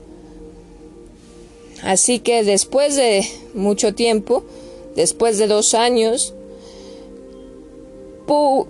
eh, Publio Escipión, hijo del, famoso el africano, desembarca en Hispania y conquista la nueva Cartago o Cartagena con su ejército y, nombra la zona y este la, la nueva Itálica primera provincia romana. Con este acto, Aníbal pierde casi todo lo que poseía. Luego caen en el, caen en el valle del Guadalquivir los últimos reductos cartagineses. Pérdida ínsula ibérica, la suerte de Aníbal está echada. Desembarca en África, Publio, este Publio porque lo mandan de Roma a África a checar unas cosas y en ese instante Aníbal regresa a la península ibérica para recuperar Cartago. Pero viene enfermo, perdió un ojo en la batalla de los Alpes y es derrotado en la provincia de, Sam, de Sama. regresa a una Cartago derrotada, humillada y endeudada con todo lo que debe pagarle a Roma. Aníbal crea reformas que hace, hacen que la alta sociedad cartaginese lo deteste. Roma pide que se lo entreguen. Aníbal huye y se refugia en Bitinia, pero acosado por los romanos se suicida antes de caer preso. Ya no puede vivir, ya no vive la eclosión de un nuevo orden en el mundo de la presencia cartaginés. En la península quedan pocas huellas, Roma se impuso, pero tardó dos siglos en conquistar toda Hispania. La influencia romana transforma la península de y bueno, Roma dota el territorio de, grandes estructuras arquitectónicas, como muchas puertas con arcos. Hubo mucha resistencia. Numancia fue una ciudad que resistió el asedio romano diez años y los pobladores antes de rendirse, según cuenta la leyenda, se suicidaron. Los valéricos, diestros en el manejo de la onda, también se oponen a la conquista de su isla. El emperador Augusto al frente de, de las legiones pacifica Hispania. Dos siglos duró para la mayoría de los pueblos prerromanos esta conquista. Muchas tribus fueron esclavizadas, abandonaron sus lenguas y adoptaron el latín. los únicos que no lo adoptaron fueron los vascos.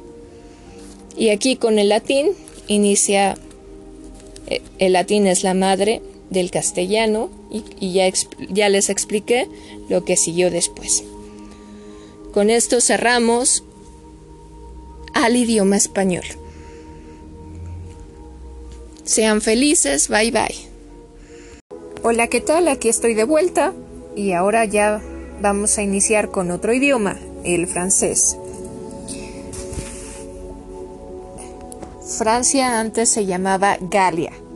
No era un país, eran muchos reinos. Y el idioma que se solía hablar, el que era preponderante, era el galo. Había muchas tribus diferentes. Durante el primer siglo antes de Cristo, el galo se impuso. Posteriormente, con la conquista romana, el idioma galo este, tuvo una fusión muy importante y, y cambió bastante. Pero con la invasión de la tribu germánica de los francos, se transformó mucho y, tanto fue el cambio que cambió de ser galo al idioma francino y poco a poco, con el paso del tiempo, se volvió el francés que hoy conocemos. En el Renacimiento el francino se creó, se convirtió en francés medio o francés científico. Comenzó a adoptar palabras de otras lenguas, como la vikinga, las árabes. Siglo XVIII. Nace el francés clásico, con tratados de de gramática y el nacimiento de la Academia Francesa. Durante esta época, el francés comienza a expandirse a sus colonias y a fusionarse con lenguas criollas. Es, el francés es el segundo idioma más aprendido después del inglés. Se conoce como el idioma del amor o la elegancia. No por nada se dice que París es la ciudad del glamour y del amor. El francés no es más difícil de aprender que el inglés. Eso es un mito, porque, bueno, es un hecho que a, a cualquier hispanohablante le cuesta más trabajo pronunciar entonaciones francesas que inglesas, pero realmente tiene menos palabras que el inglés. Y los retos son similares gramaticalmente. El francés es la lengua preponderante en Francia, Canadá, Líbano, Luxemburgo, Túnez, Suiza, Bélgica, Mónaco, Haití, Vietnam, etc. Es hablado aproximadamente por 220 millones de personas, muy por debajo de los 1.390 millones que hablan chino o los 527 millones que hablan inglés, pero es el tercer idioma más extendido en cantidad de países y es el segundo idioma más estudiado como segunda lengua, con 82 millones de estudiantes alrededor del mundo. Es un hecho que el idioma francés tiene mucho más sonidos vocales, mucho más sonidos de vocales que otros idiomas de palabras de escritura similar. Puede confundir, puedes confundir a un francohablante si pronuncias mal o lees mal. Ya habiendo hecho la aclaración, sí es verdad ese mito de que muchos franceses son muy celosos de su idioma y pueden ponerse quisquillosos con los extranjeros cuando no lo pronuncian o hablan bien o escriben bien. Especialmente tienen pleito eterno con los británicos que hablen francés. Las tildes no tienen la misma función en francés que en español. Tienen funciones diferentes totalmente y se usan para modificar el sonido de, las vocales o para diferenciar vocales que se escriben o se pronuncian igual, pero tienen un diferente. Tienen el que usamos nosotros, pero solo lo utilizan con la letra E. el que ellos denominan acento grave, ese va sobre las vocales A, E, I, digo, perdón, A, E, U, y es al revés que nuestro acento. Y el circunflexo, que es como un triangulito, y ese va sobre todas las vocales según el caso. A, I, U, E, O. Muy por el contrario de idiomas como el inglés o el español, el francés, en francés todas las palabras tienen énfasis en la última sílaba. Ojo, en la última sílaba que se vea, no en la que se escribe. La letra C, la letra C, es un modificador, la que es como una C con una colita. No es una letra del alfabeto francófono y así junto a las vocales A o U se pronuncia sa, so, su. Como dato curioso, el español también lo tenía. Tenía este modificador con el mismísimo propósito, pero la Real Academia de la Lengua Española eliminó su uso en el siglo XVIII, reemplazándolo por la letra Z. La lengua francesa se ha formado a lo largo de los siglos a partir de varios idiomas hablados en todo el territorio. Muchas palabras provienen de otras lenguas. El galo, idioma original en la zona, legó muchas palabras, aunque el, galo rara vez se escribía, las palabras herencia lograron establecerse en la cultura oral y escrita posteriormente. En el siglo los romanos invadieron la Galia, Naturalmente trajeron su idioma, el latín, con ellos. El pueblo galo adoptó rápidamente el latín popular hablado por soldados y los mercaderes romanos. Transformaron ciertas palabras y adaptaron sus hábitos de pronunciación. Algunos galos estudiaron el latín clásico, escrito y hablado por romanos eruditos, la mayoría de las palabras en francés que hoy conocemos provienen de estos dos tipos de latín, popular latino y el latín clásico. Al popular latino también se le conoce como latín vulgar. Entre el siglo III y IV, los francos, una tribu germánica, invadió, invade gradualmente el territorio de Bélgica y la, y la mitad norte de la actual Francia.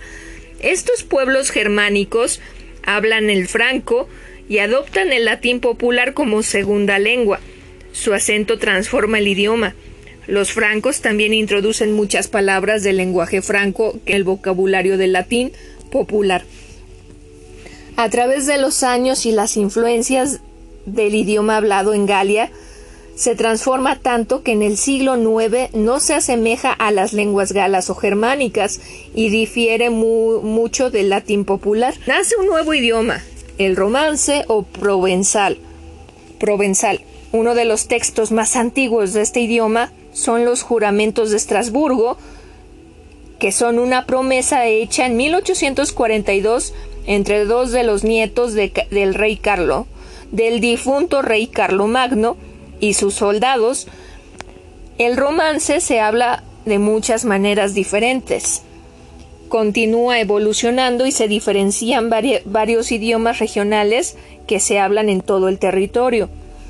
A finales del siglo X, un dialecto romance, en particular el francés, se desarrolla en la cuenca parisina.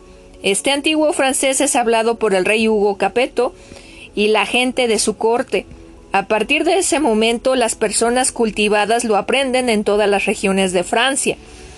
Una hermosa literatura se desarrolla en esta lengua, que se hizo sumamente prestigiosa. En el siglo XVI en Francia, y la explosión del conocimiento, la ciencia está en auge y, y se necesita nuevo vocabulario para describir la nueva disciplina. Se crean palabras con base griega o latina, tomando prestados, prestado de del italiano. Se crean palabras, digo, tomando prestado del italiano la geografía, por ejemplo, proviene de las palabras griegas y es por lo tanto la ciencia que pretende entender la Tierra.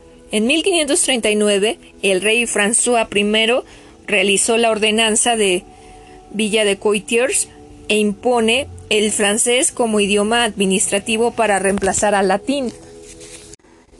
El rey dijo literalmente, a partir de ahora, todas las paradas así como cualquier otro procedimiento, se pronuncian en lengua materna francesa. Este idioma se llamará francés medio. Y bueno, pero se siguen utilizando muchos idiomas regionales que continúan enriqueciendo y modificando el francés. Durante los siglos, además, muchos otros idiomas han hecho lo mismo.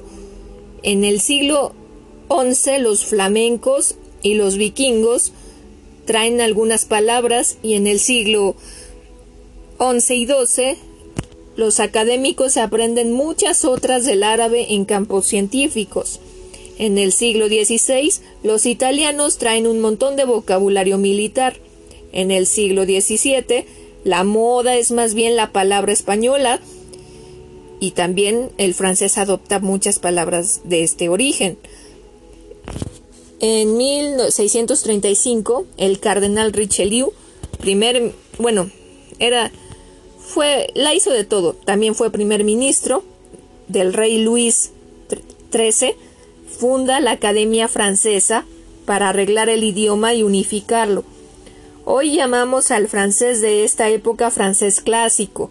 Es la edad de oro de los diccionarios y de, gramática francesa y de los libros sobre el lenguaje. Incluso si siguen siendo una minoría, cada vez más los franceses hablan el francés a menudo y aprenden fallas técnicas. Un segundo, ahorita lo arreglo. me andan distrayendo aquí, lo siento. Ya regresé. es la edad de oro de los diccionarios de gramática francesa y de los libros sobre el lenguaje. Incluso, aunque siguieran siendo una minoría, pero cada vez más los franceses este, que tenían una lengua regional aprendían francés a la fuerza.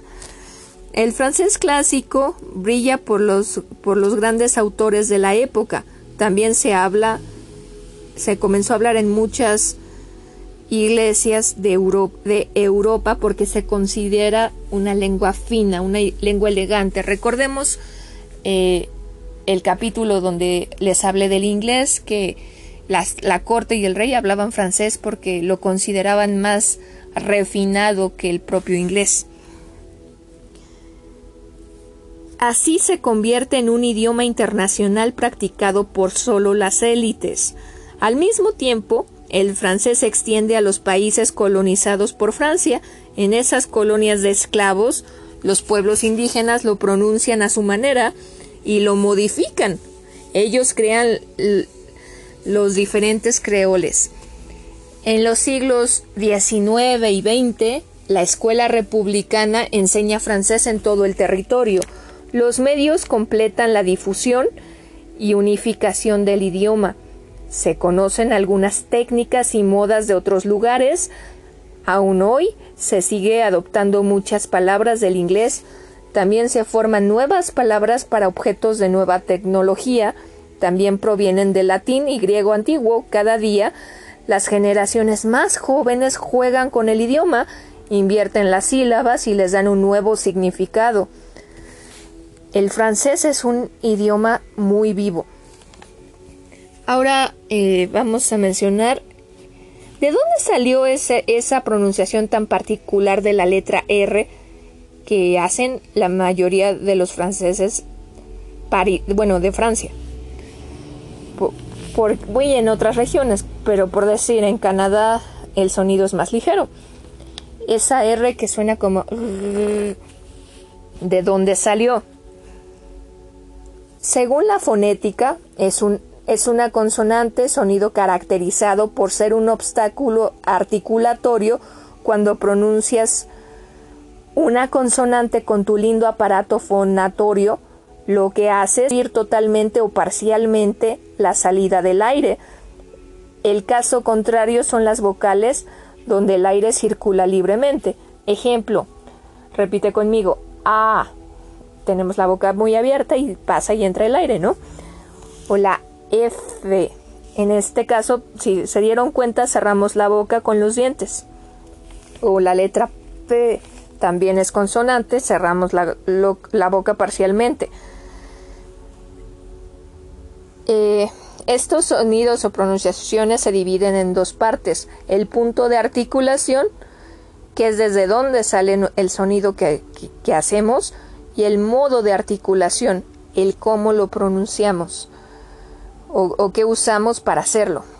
El punto de articulación es el punto donde se tocan tus órganos para sacar el sonido, labios, dientes, paladar, etcétera como en el caso de la letra V, que es una consonante con un punto de articulación bilabial, ya que usamos los labios para sacar el sonido. Hay consonantes labiodentales como la letra V, V, V, que usamos dientes y labios que se tocan. Modo de articulación es el modo en el, en el que el contacto se produce como las consonantes oclusivas T y P, donde se bloquea el aire y el sonido sale como una pequeña explosión. Pero su punto de articulación es diferente de la P y la T y la otra labial. La P es labial y la T es dental. La letra T y S comparten un mismo punto de articulación, pero un modo, pero un modo de articulación diferente. La T es una consonante oclusiva y la S es una consonante fricativa. ¿Pero qué es una consonante fricativa? Bueno, es una consonante donde existe una fricción o una aproximación que se mantiene en el punto de articulación y el aire sigue fluyendo a pesar de que se mantiene un poco interrumpido. ¿Lo notas? El punto de articulación T y S es que son dentales. Ahora sí, toda esta explicación fue para que entendieras el sonido de la letra R, o como en francés suena, tiene variables en la misma, la misma R francesa. Como dije, hay unas ligeras y la, la que se suele hablar en todo el territorio de Francia. Es una consonante uvular, vibrante. El sonido se realiza en la parte de atrás. Ay, perdón. El sonido se realiza en la parte de atrás de tu aparato fonatorio, que está muy cerca de la úvula, ese mismo sitio que utilizas para hacer gárgaras. El punto de articulación de la R es uvular. y el modo de articulación es vibrante. O sea que lo pronuncias, le haces... Antes, en todo el territorio francés se usaba la R, son nuestra R, R, alveolar vibrante. Es decir, vibra la lengua en el paladar. ¿Cómo se pasó de R a R, de vibrante alveolar a vibrante uvular? Este cambio tan importante se dio desde el siglo XV hasta el siglo XVII, donde al principio la R se pronunciaba como S, luego sonó como D, bueno, al principio se pronunciaba como nuestra R, luego se, lo comenzaron a pronunciar como S, luego sonaba como una D, y las altas esferas hartas de cómo sonaba odiaban estos cambios de pronunciación y querían que volviera a sonar como R, como nuestra R. Sometieron a la población a volver a, la R que usamos nosotros, pero ya era tarde, el daño estaba hecho y nunca volvió a ser lo mismo, porque les costaba mucho trabajo pronunciarlo, y el sonido R no sonaba, no les salía así, sino como... Y así fue como ocurrió. Al menos en lo que es Francia y África, porque los demás lugares tienen variables, puede sonar así o puede sonar más ligera, como una R uvular fricativa, que es más ligera y sopladita, o como nuestra R hispana, que es la, la que ya mencioné, la R alveolar vibrante. Todo dependerá de la región. Recordemos la parte histórica en que los celtas eran la tribu más grande en la Galia, pero fue Julio César quien establece su imperio, su imperio apoderándose de la mayor parte de la actual Europa, incluida la antigua Galia. Los romanos ignoraron las lenguas respectivas de todos los lugares que invadieron e implantaron su sistema administrativo para eh, aspirar a las para obligar a la ciudadanía. Y si querías aspirar a la ciudadanía romana, a ser un ciudadano que valiera más, era necesario que adoptara sus prácticas, su estilo de vida, la religión y por supuesto la lengua, el latín. Era algo así como lo que hoy conocemos, pero que es el sueño americano con Estados Unidos. Allá era el sueño romano. La guerra contra los romanos comienza y bueno, son atacados por tribus procedentes de numerosos lugares. Se reconoce sobre todo a los francos, quienes finalmente obtienen la victoria, el hundimiento del imperio romano aceleró el proceso de fraccionamiento del latín popular. Los dialectos se agrupan y se utilizan dos en Francia. La lengua de Oil al norte y la lengua de Oc al sur, según la manera de decir. Y bueno, esto es muy gracioso porque cambia mucho la manera de decir oui, sí en francés en, en las dos zonas en ese tiempo. Eh, cambiaba demasiado. Posteriormente al sur, el Oc se mezcló mucho con, con el idioma de los normandos y con el aquitano también. Pero eso ya fue más adelante. Cuando Clovis I, quien era merovingio, se convirtió en el primer rey antiguo francés, decide instalarse en París.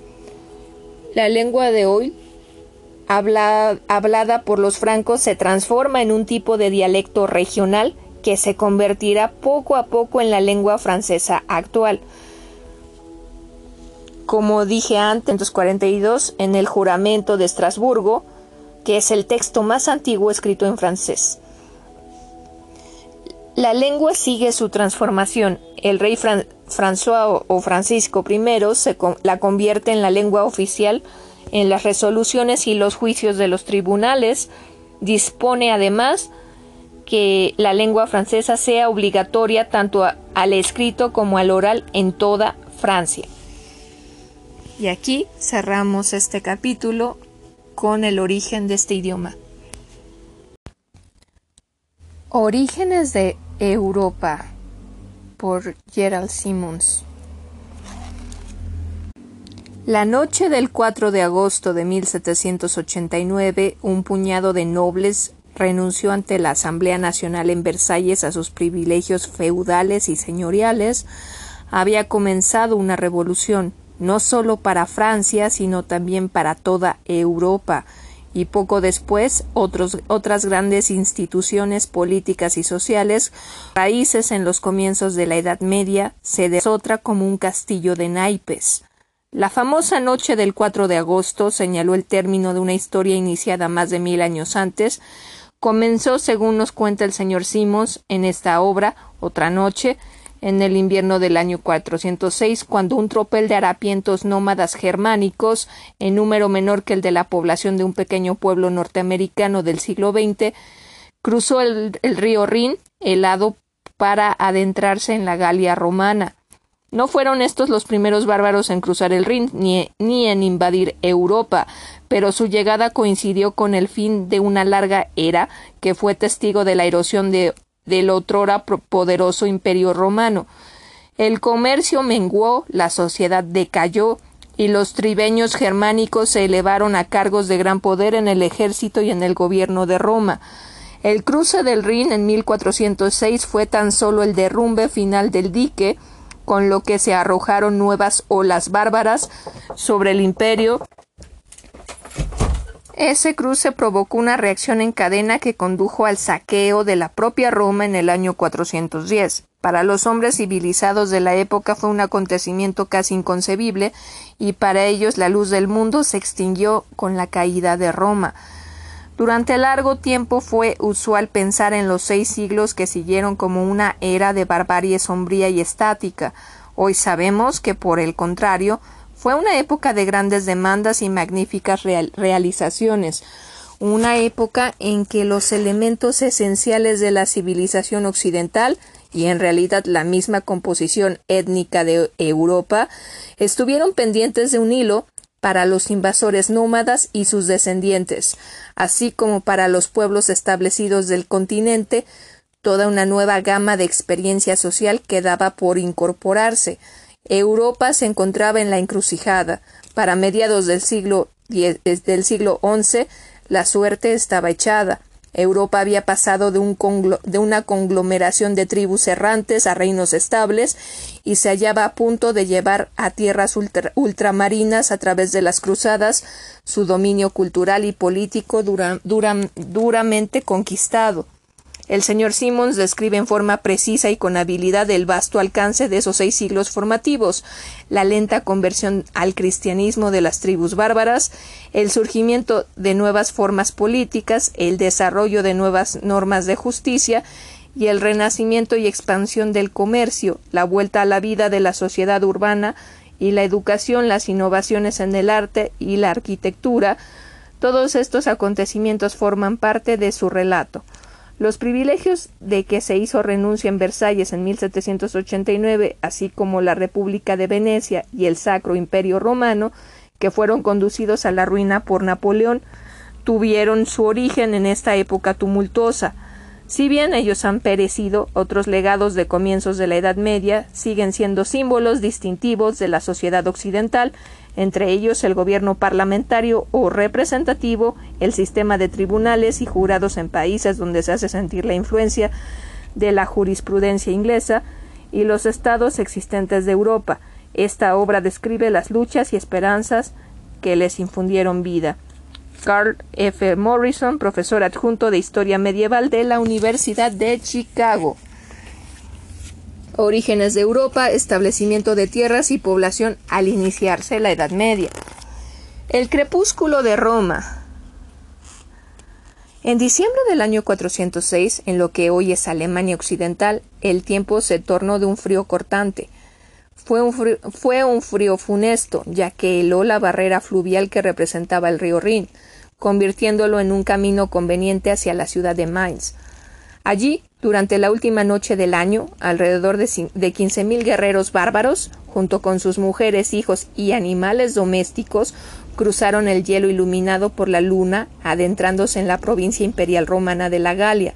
Los tribeños, al encontrarse prácticamente sin oposición, se dispersaron y se encaminaron, se encaminaron hacia el sur, siguiendo un rumbo de pillaje sin premura y de destrucción al azar. Esta invasión, no obstante, su aire rústico y desordenado señaló un hito en la historia de Occidente. Para los romanos señaló el principio del fin de su imperio, para estos bárbaros y muchos otros marcó la fase postrera de una emigración que los había llevado al cabo de una marcha de siglos a través de miles de kilómetros de bosques y estepas, desde su tierra nativa de Escandinavia hasta regiones que serían su nueva patria. El mundo antiguo ya estaba agonizando y el mundo medieval se hallaba a punto de nacer.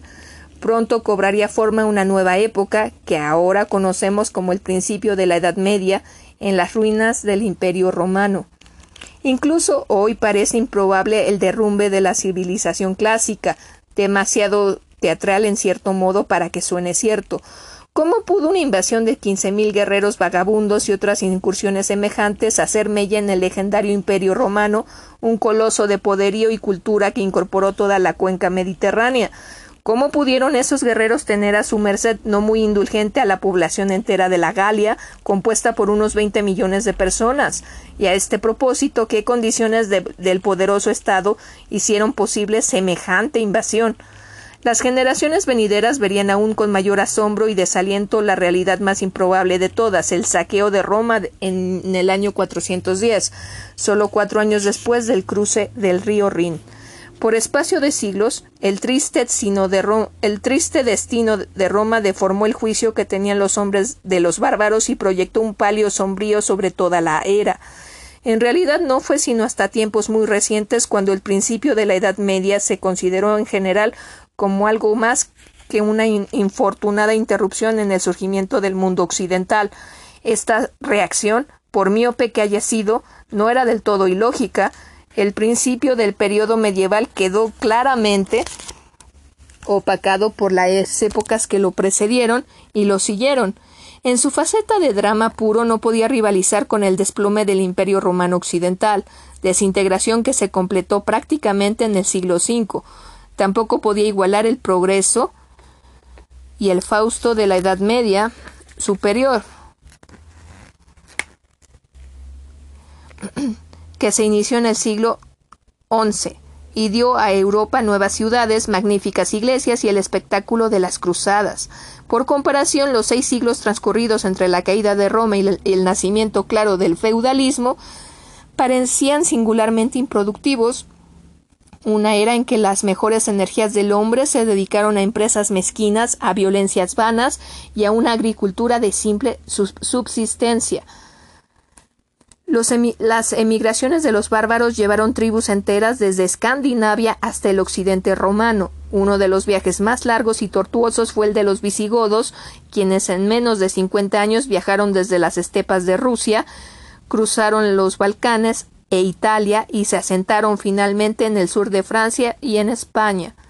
El carácter de los propios bárbaros contribuyó poco a atenuar ese juicio riguroso. Los conquistadores germánicos de Roma hicieron su aparición en el escenario de la historia como guerreros toscos, ignaros y sin complicaciones, hombres que sobre todas las cosas gustaban de la batalla y el botín. Por acuerdo común entre casi todos los historiadores aparecían convictos de dos delitos contra la civilización. Habían hecho caer el Estado romano occidental y habían cortado el dorado cordón de la cultura clásica. Esta condena se encontraba implícita en el nombre dado a su época, edad del oscurantismo. Estos juicios cambiaron de manera radical en el siglo XIX. Los eruditos, provistos de nuevos instrumentos y utilizando nuevas normas de investigación histórica, proyectaron nueva luz sobre los bárbaros. El estudio sistemático de los anales de los grandes estados romanos reveló, por ejemplo, que su, su mucho, que sucedió mucho antes de que llegaran los bárbaros, ya su destino, perdón, es que está mal escrito esto. Dice sino en vez de destino. Mucho antes de que llegaran los bárbaros ya apuntaba a un marcado descenso. Para el siglo IV, grandes zonas de que antaño se habían cultivado con intensidad se encontraban sin sembrar, y la agricultura había dejado de ser una ocupación lucrativa. Sin embargo, para el siglo IX, esta arrojaba apreciables ganancias bajo los reyes bárbaros. Las comunidades agrícolas dispersas estaban desmontando vastas extensiones de tierra abandonadas desde hacía tiempo por sus antiguos propietarios romanos y repoblando, y repoblando distritos enteros. Además estaban explotando diversos artefactos sencillos, como los molinos de agua y el arado pesado, a fin de aumentar la eficacia de su trabajo. La acumulación de conocimientos más completos y detallados ha echado por tierra el mito y hasta el uso mismo de la expresión edad, edad del oscurantismo. Rescatados de la negligencia por una parte y de la condescendencia por la otra, los bárbaros se presentan ahora tal como son, con sus colores reales. Eran, desde luego, hombres feroces, muy dados a estallar en cóleras imposibles de prever, mas no eran salvajes en manera alguna cuando irrumpieron en el imperio romano que se desmoronaba. A pesar de, los espeluznantes relatos romanos de sus atrocidades, apenas eran más brutales que los propios romanos. Hicieron gala de tanta capacidad como ellos para el afecto y la generosidad, y según las reseñas contemporáneas, de mucha más fidelidad hacia sus esposas. Se reconoce que eran ineducados y al principio como tribeños rudos, las sutilezas de la vida romana les dejaban perplejos. Ahora bien, como conquistadores occidentales de, de todo un imperio, pronto estuvieron procurando de buen grado darle alguna forma de gobierno. En el curso de los siglos siguientes, la experiencia de los bárbaros ofreció un ejemplo clásico de un proceso que se ve en todos los tiempos la reunión y fusión de dos pueblos muy separados en sus niveles de realizaciones. En virtud de este proceso, los toscos romanos de los primeros tiempos obtuvieron beneficios de su conquista de los refinados griegos. Mediante este mismo proceso, la mitad del mundo de hoy está buscando absorber la tecnología de Occidente. Es un proceso al que con frecuencia la cultura menor aporta fuerzas especiales propias, y eso fue lo que aconteció con los bárbaros. Al mismo tiempo que fueron asimilados por el imperio, inyectaron energía, audacia e ingenio a una población que prácticamente carecía de los tres valores. Los bárbaros aportaron un genio para la organización que galvanizó la sociedad de Europa. En el curso de su renuencia a sus identidades tribales se aferraron a sus actitudes hacia la ley y los derechos del individuo, y en consecuencia conservaron una tradición inapreciable hasta que llegó el momento propicio para la democracia. Con el tiempo produjeron obras literarias y artísticas que hoy se valoran por sus cualidades de frescura, una pintura cristiana primitiva, vívida y viril, una arquitectura sólida y vigorosa, la románica, y una poesía robusta y rítmica en forma de epopeyas y sagas. Su época, sin embargo, debe juzgarse por otros acontecimientos. La Baja Edad Media fue un periodo de siembra política y social. En poco más de seis siglos, los invasores germánicos crearon una sociedad nueva y vital para sustituir a otra decadente y transformaron el mundo occidental, que de ser un estado monolítico orientado al Mediterráneo pasó a ser un conjunto de principados independientes que miraban al Mar del Norte y del Atlántico, el núcleo de Europa. De estos reinos rudos beligerantes surgieron los primeros estados-naciones modernos y una civilización que fijó la pauta a todas las demás en cuanto a libertad personal, desarrollo económico y el progreso científico. Podemos encontrar el origen del concepto mismo de progreso, la creencia en el mejoramiento inevitable y continuo del hombre en ideas nacidas en la época bárbara. Cuando comenzó esta época, Occidente no solo había cesado de progresar, sino que estaba decayendo a una escala gigantesca. A finales del siglo IX, digo, del siglo IV, el imperio romano se enfrentaba a tensiones y peligros por todas partes y desde hacía años se oían voces de alarma que presagiaban desastres. Ya a mediados del siglo anterior, Cipriano, obispo de Cartago, había escrito El mundo ha envejecido y perdido su vigor de antaño. El invierno ya no da la lluvia suficiente para hinchar la semilla, ni el estío, ni el estío sol bastante para tostar la cosecha, se han, secado, se han sacado las entrañas de los montes y dan, dan menos mármol, las minas se han agotado y dan menos oro y plata. Los campos carecen de labradores, los mares de marinos y los campamentos de soldados. Ya no hay justicia en las sentencias, competencia en los oficios, disciplina en la vida, en la vida diaria. Sin embargo, el imperio se había engrandecido superando crisis y adversidades y sus ciudadanos, a pesar de todos los augurios, no pensaban que estuvieran al borde del derrumbe. Al igual que la mayoría de las gentes de cualquier época, pocos romanos se detenían a meditar sobre el futuro en relación con el pasado. Es posible que los que por azar lo hicieran se percataran de la índole decisiva de dos decisiones tomadas en su tiempo. El año 330 Constantino trasladó su capital de Roma a Constantinopla, y en el año 395 el emperador Teodosio dividió el imperio en dos distritos administrativos, Oriente y Occidente. Si bien estos dos actos no parecieron tener conexión, ambos fueron inspirados por el mismo propósito, apuntalar el imperio, y los dos tuvieron el resultado opuesto. El tiempo y la geografía estaban actuando contra los romanos. Su estado monolítico había ido perdiendo desde hacía dos siglos su cohesión interna y su, y su fuerza externa. A principios del, siglo este, IV, sus dos grandes regiones, tan diferentes en carácter, empezaban a separarse. La más pequeña, un arco de provincias que abrazaba el extremo oriental del Mediterráneo, desde Grecia hasta Egipto, era con mucho la más rica y poblada. Su cultura era predominante griega, cosmopolita, urbana e industrial. La más grande, el occidente de, habla latina, era por comparación pobre, rural, estancada desde el punto de vista comercial. Servía al imperio como, enorme, como un enorme territorio colonial y producía materias primas y productos que se consumían sobre todo en el oriente.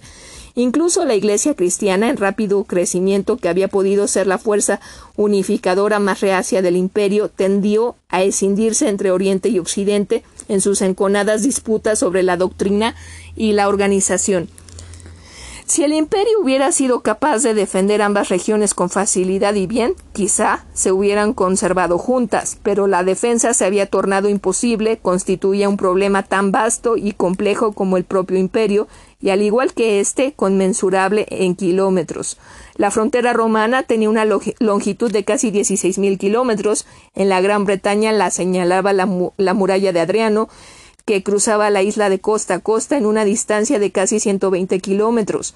En el continente europeo la frontera ondulaba hacia el sur partiendo del Mar del Norte, seguía el curso del Rin, luego tornaba hacia el este para tomar el rumbo del Danubio hasta el Mar Negro. Después rodeaba el Asia Menor y cortaba hacia el sur a través del Oriente Medio, abrazaba Egipto y luego continuaba a través del norte de África para terminar en la costa del Atlántico. Fuera de esta frontera, ejerciendo presión constante en ella, se, encontraba un mundo hostil. El imperio era amenazado no solo por los tribeños germánicos de la región Rin-Danubio, sino también por los bereberes africanos, cuyo nombre tal vez se derive de una antigua palabra griega que quería, quería decir bárbaros. Recuerda, Lola, que los bereberes actualmente es como campesino, ¿ok? Los pictos tatuados del norte de la Gran Bretaña, los incursionistas nómadas árabes y los persas sumamente civilizados y de soberbia organización, otra amenaza más y aterradora se vislumbraba en las estepas escasamente conocidas que se extendían desde el Danubio superior hasta el Mar Caspio. Por allí vagabundeaban los unos, oeste de feroces guerreros asiáticos cuya expansión hacia el oeste a fines del siglo IV empujaría violentamente a numerosas tribus germánicas contra la frontera romana. Aunque las hordas unas se encontraban tranquilas de momento, nadie podía adivinar cuándo o dónde atacarían de nuevo, porque su país, como decía un antiguo proverbio, era el lomo de un caballo. Para proteger las fronteras contra estos merodeadores, el imperio mantenía a una costa enorme a un costo enorme un ejército de más de quinientos mil hombres. En el año 330, el emperador Constantino, recuerda, que es el emperador que creó la Iglesia Católica. Ante los crecientes problemas que planteaba la defensa, trasladó su capital de Roma a Constantinopla. La decisión fue brillante, situó la sede del gobierno en el, en el entronque estratégico entre Europa y el Oriente Medio, en un punto fuerte militar que dominaba las principales encrucijadas del comercio mundial. Esto hizo que, por pura proximidad física, la sujeción en que tenía el emperador a sus provincias más valiosas, las del este, se hiciera más rigurosa. La nueva capital de Constantino, construida para ser una fortaleza inexpugnable, se convirtió en el centro de una gloriosa civilización que habría de durar el considerable periodo de mil años, Bizancio. Desde el surgimiento del Islam, en el siglo VII, hasta la caída de Constantinopla en 1453, el imperio bizantino se alzó y luchó denodadamente contra los ejércitos del Islam y en muchas ocasiones salvó a Occidente de la invasión. Pero el cambio de la capital de Constantino falló en un, falló en un aspecto. No, no robusteció a todo el imperio romano, solo lo hizo con el este. Las magníficas defensas de, de, Constantinopla y su capacidad de disuadir mediante dinero a los presuntos enemigos pronto desviaron a los atacantes bárbaros hacia Occidente.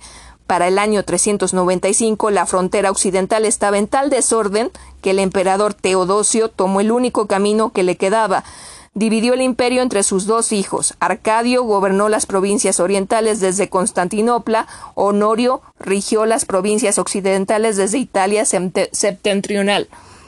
Cada uno podía atender con rapidez las emergencias militares de su frontera, o por lo menos eso pensaba Teodosio. Para, para los ciudadanos del imperio esta partición fue nominal, una medida temporal que terminaría en cuanto acabara la crisis. No tenían motivos para pensar de otro modo. En diversas ocasiones anteriores, cuando lo exigía la defensa del imperio, se habían hecho divisiones parecidas y en cada una de ellas se había vuelto a reunir el imperio. Un clérigo ve la caída de Roma. Algunos romanos recién cristianizados achacaron las invasiones bárbaras a su propia deslealtad, a las deidades paganas. Los, jefes de la Iglesia, entre ellos Salvio, monje fogoso del siglo V, repusieron que era el castigo de Dios por los pecados de Roma.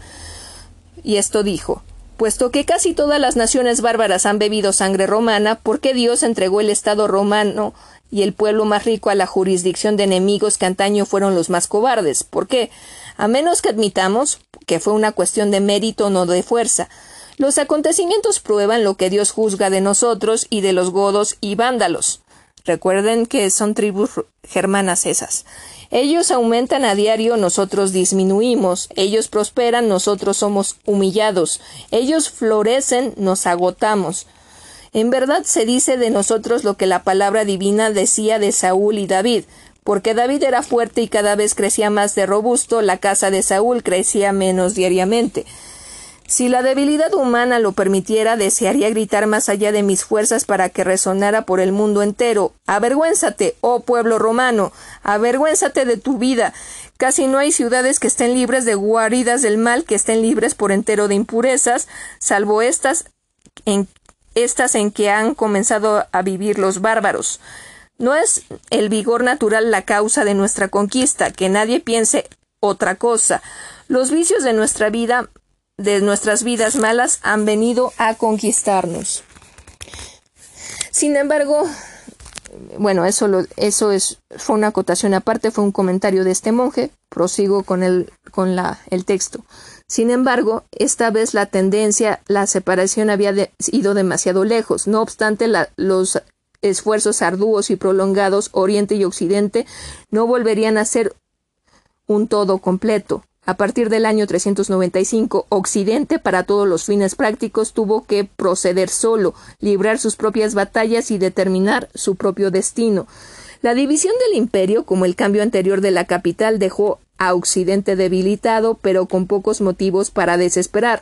Aunque no contaba con las inmensas riquezas del imperio oriental, poseía un ejército más numeroso. Además tenía mayor unidad interna en el Imperio Oriental, ya que su población estaba menos dividida en banderías.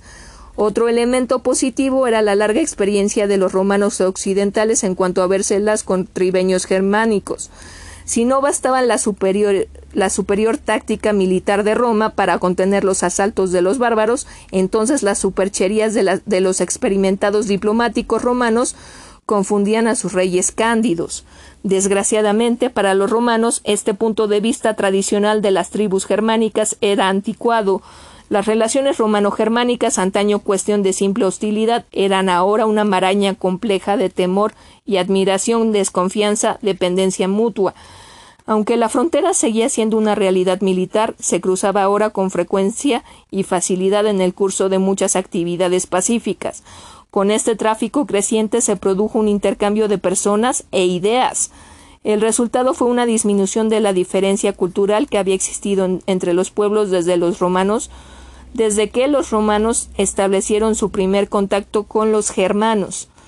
Al iniciar ese contacto, cuatro siglos antes, Roma era joven, fuerte y agresiva, dueña de un imperio que ya comprendía más de tres cuartos del mundo mediterráneo y que todavía estaba extendiéndose.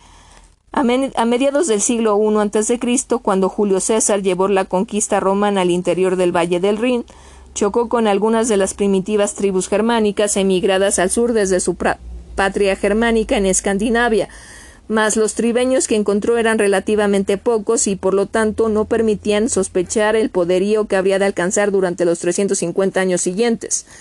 Según la crónica de César, la guerra de las Galias, estos tribeños eran un pueblo primitivo seminómada que vivía de sus rebaños y para llenar sus necesidades cazaba y pescaba poco.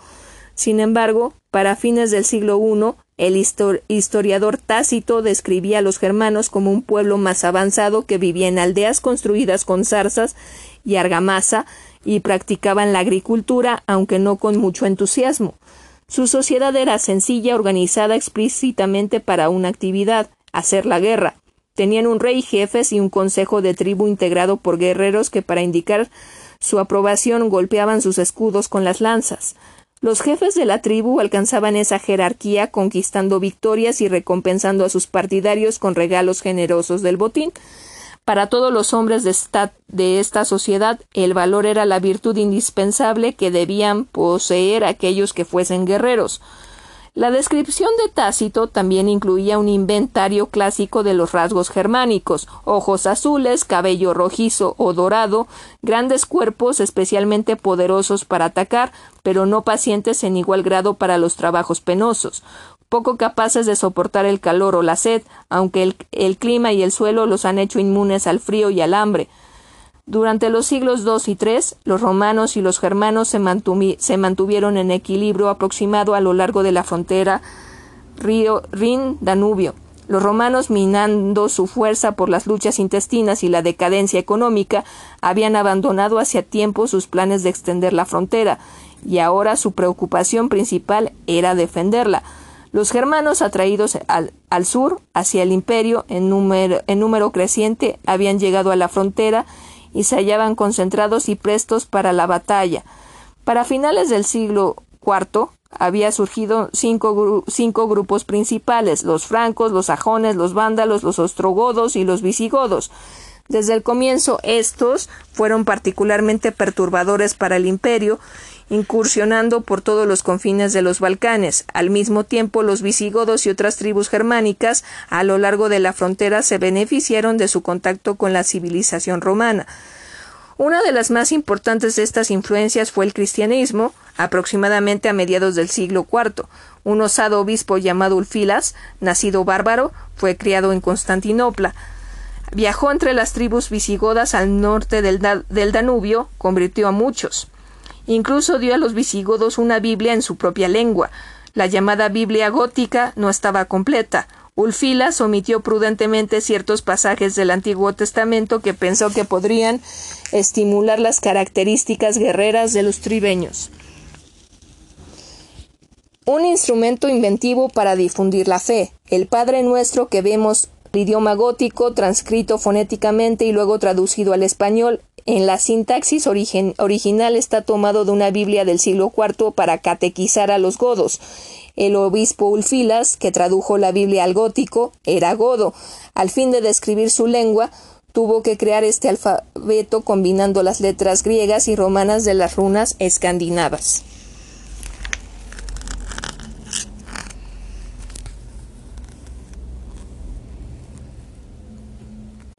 Sin embargo, sus enseñanzas no tardaron en propagarse de los visigodos a muchas tribus vándalas y ostrogodas, y ahí radicó una, ahí radicó una tragedia. Ulfilas predicó una forma de cristianismo llamada arrianismo, que era inaceptable para Roma, ya que menospreciaba la divinidad de Cristo. Así, a los ojos de la Iglesia, hizo herejes a los germanos más civilizados. Los miembros de las tribus germánicas fueron más afortunados en sus tratos más mundanos con el imperio. Los comerciantes romanos emprendedores habían estado enviando desde hacía tiempo al norte joyería llamativa adecuada al gusto de los bárbaros, aperos de labranza y objetos para el hogar, vinos para variar la dieta tribeña de leche cuajada y cerveza fermentada en casa, monedas que muchos guerreros germánicos valoraban más que adornos que como dinero, los germanos tenían su importante producto básico que ofrecer a cambio, seres humanos, los cautivos que hacían de sus guerras intestinas. Los mercaderes conducían en rebaño estas preciadas propiedades hacia el sur y los vendían como esclavos para que sirvieran de gladiadores, criados domésticos y peones campesinos. Entre ellos hubo miles de eslavos, hombres y mujeres y niños capturados por los germanos en sus correrías contra las tribus más débiles del nordeste de Europa. Con el tiempo fue tan grande el número de estos desventurados que trabajaban arduamente en el cautiverio que su nombre étnico, que para ellos había significado glorioso, pasó a ser de uso común como equivalente de esclavo.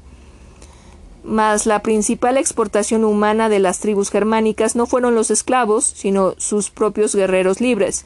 A partir del siglo III, una multitud de soldados germánicos se alistó en las legiones romanas y para finales del siglo IV el ejército romano era predominantemente bárbaro, no solo en número, sino también en carácter.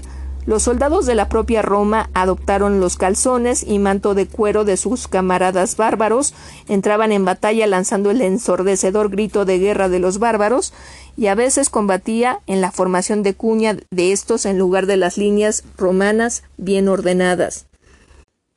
De hecho, la misma palabra barbarus llegó a ser sinónimo de soldado. El presupuesto militar imperial se conocía como fiscus barbaricus y una madre al escribir acerca del alistamiento de su hijo en una legión romana indicó que se había marchado con los bárbaros. No todos los romanos se sentían complacidos con esta afluencia de auxiliares germánicos. Un grupo advirtió que no puede esperarse que el pastor dome a los cachorros de los lobos. Para otros romanos la inferioridad cultural de los tribeños era obvia y a veces ofensiva. No había nada que recordara esto con más vigor a un romano que el pasar junto a un aromático visigodo de largos mechones ungido con nauseabunda mantequilla rancia. Cabe suponer que para conservarlo en su lugar. Pero los bárbaros no eran víctimas de los prejuicios. Muchos ocupaban otros cargos en el ejército romano otros eran bien acogidos como huéspedes en aristocráticos hogares romanos, y unos pocos llegaron incluso a casarse con miembros de estas familias. Los germanos eran admirados por su corpulencia y valor, y las germanas por su rubia belleza. En la sociedad romana elegante, las damas de cabello obscuro llevaban caprichosas pelucas rubias hechas de trenzas bárbaras importadas del norte. Pero a pesar de la presencia de tantos germanos en el imperio romano y en el ejército romano, el imperio seguía sin poder mantener sus fronteras contra los asaltos de otros germanos.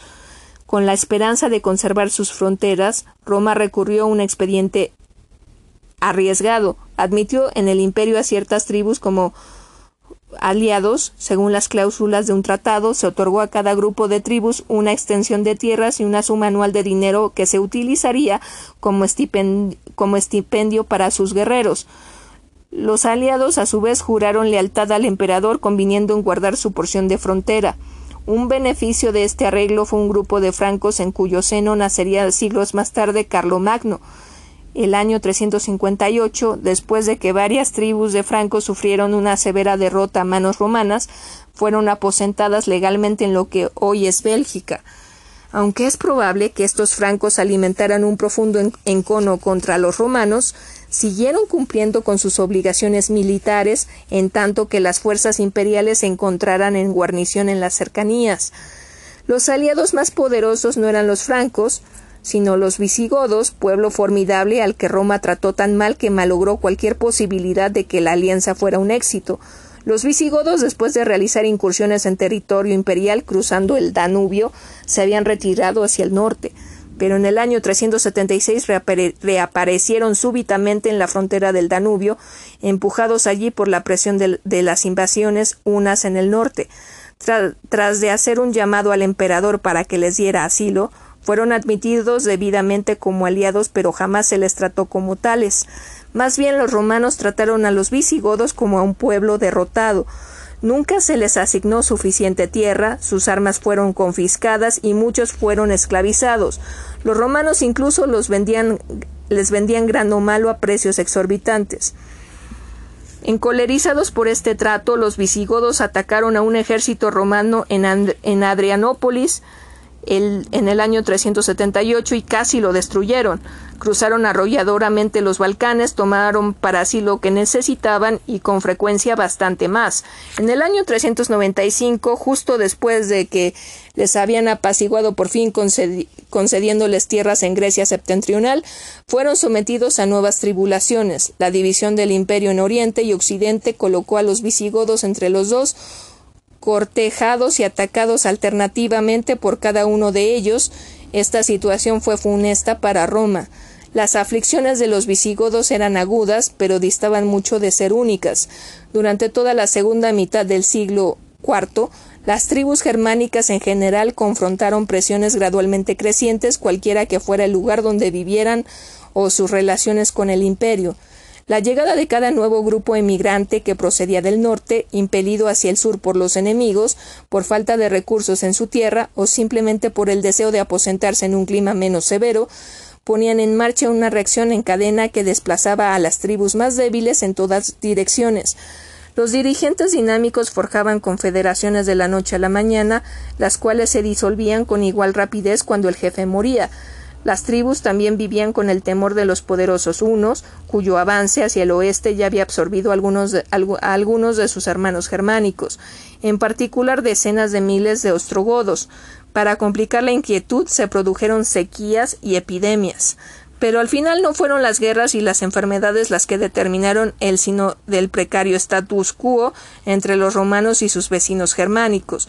Más bien fue el deseo de los germanos de compartir las riquezas del imperio, a pesar de la elevada mortalidad o el éxodo en masa de los germanos que ingresaban en el ejército romano, las poblaciones de las tribus continuaron creciendo y los bárbaros no podían producir lo suficiente para alimentarse, ya que para ellos necesitaban más tierras.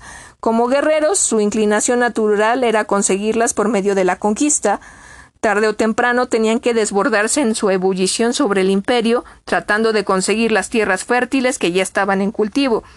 En tanto que los bárbaros se multiplicaban y se volvían más agresivos, el occidente romano entraba en sus fases finales de decadencia.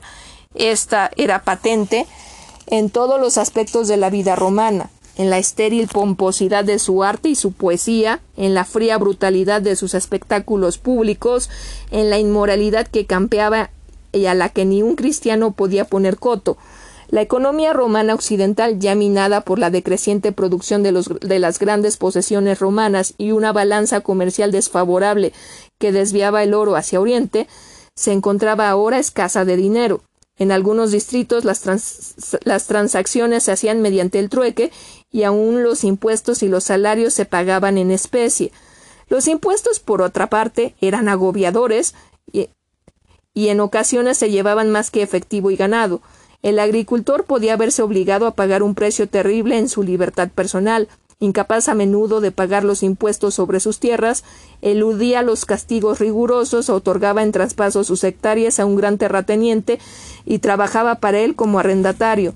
Otros huían de sus hogares para vivir bajo la autoridad de los reyes bárbaros o unirse a grupos errantes de salteadores. Incluso los recaudadores de impuestos, a los que el historiador romano Salvio describió como más terribles que el enemigo, fueron víctimas del sistema. La ley les exigía que entregaran una suma fija de ingresos, si no llegaban a ella debían completarla con dinero de su bolsillo. No podían abandonar sus empleos porque la ley era, para la ley eran servidores hereditarios del Estado. Algunos llevados en extremo de desesperación se convertían en funcionarios codiciosos de una burocracia tan enorme y corrompida que indujo a un romano a decir Los que viven a expensas de los fondos públicos son más numerosos que los que los proveen. Era evidente que el occidente romano estaba fracasando en el aspecto mismo al que había hecho su aportación más noble, el gobierno. El Estado romano y sus órganos administrativos habían dejado de servir para su propósito esencial, el mantenimiento del orden y la justicia.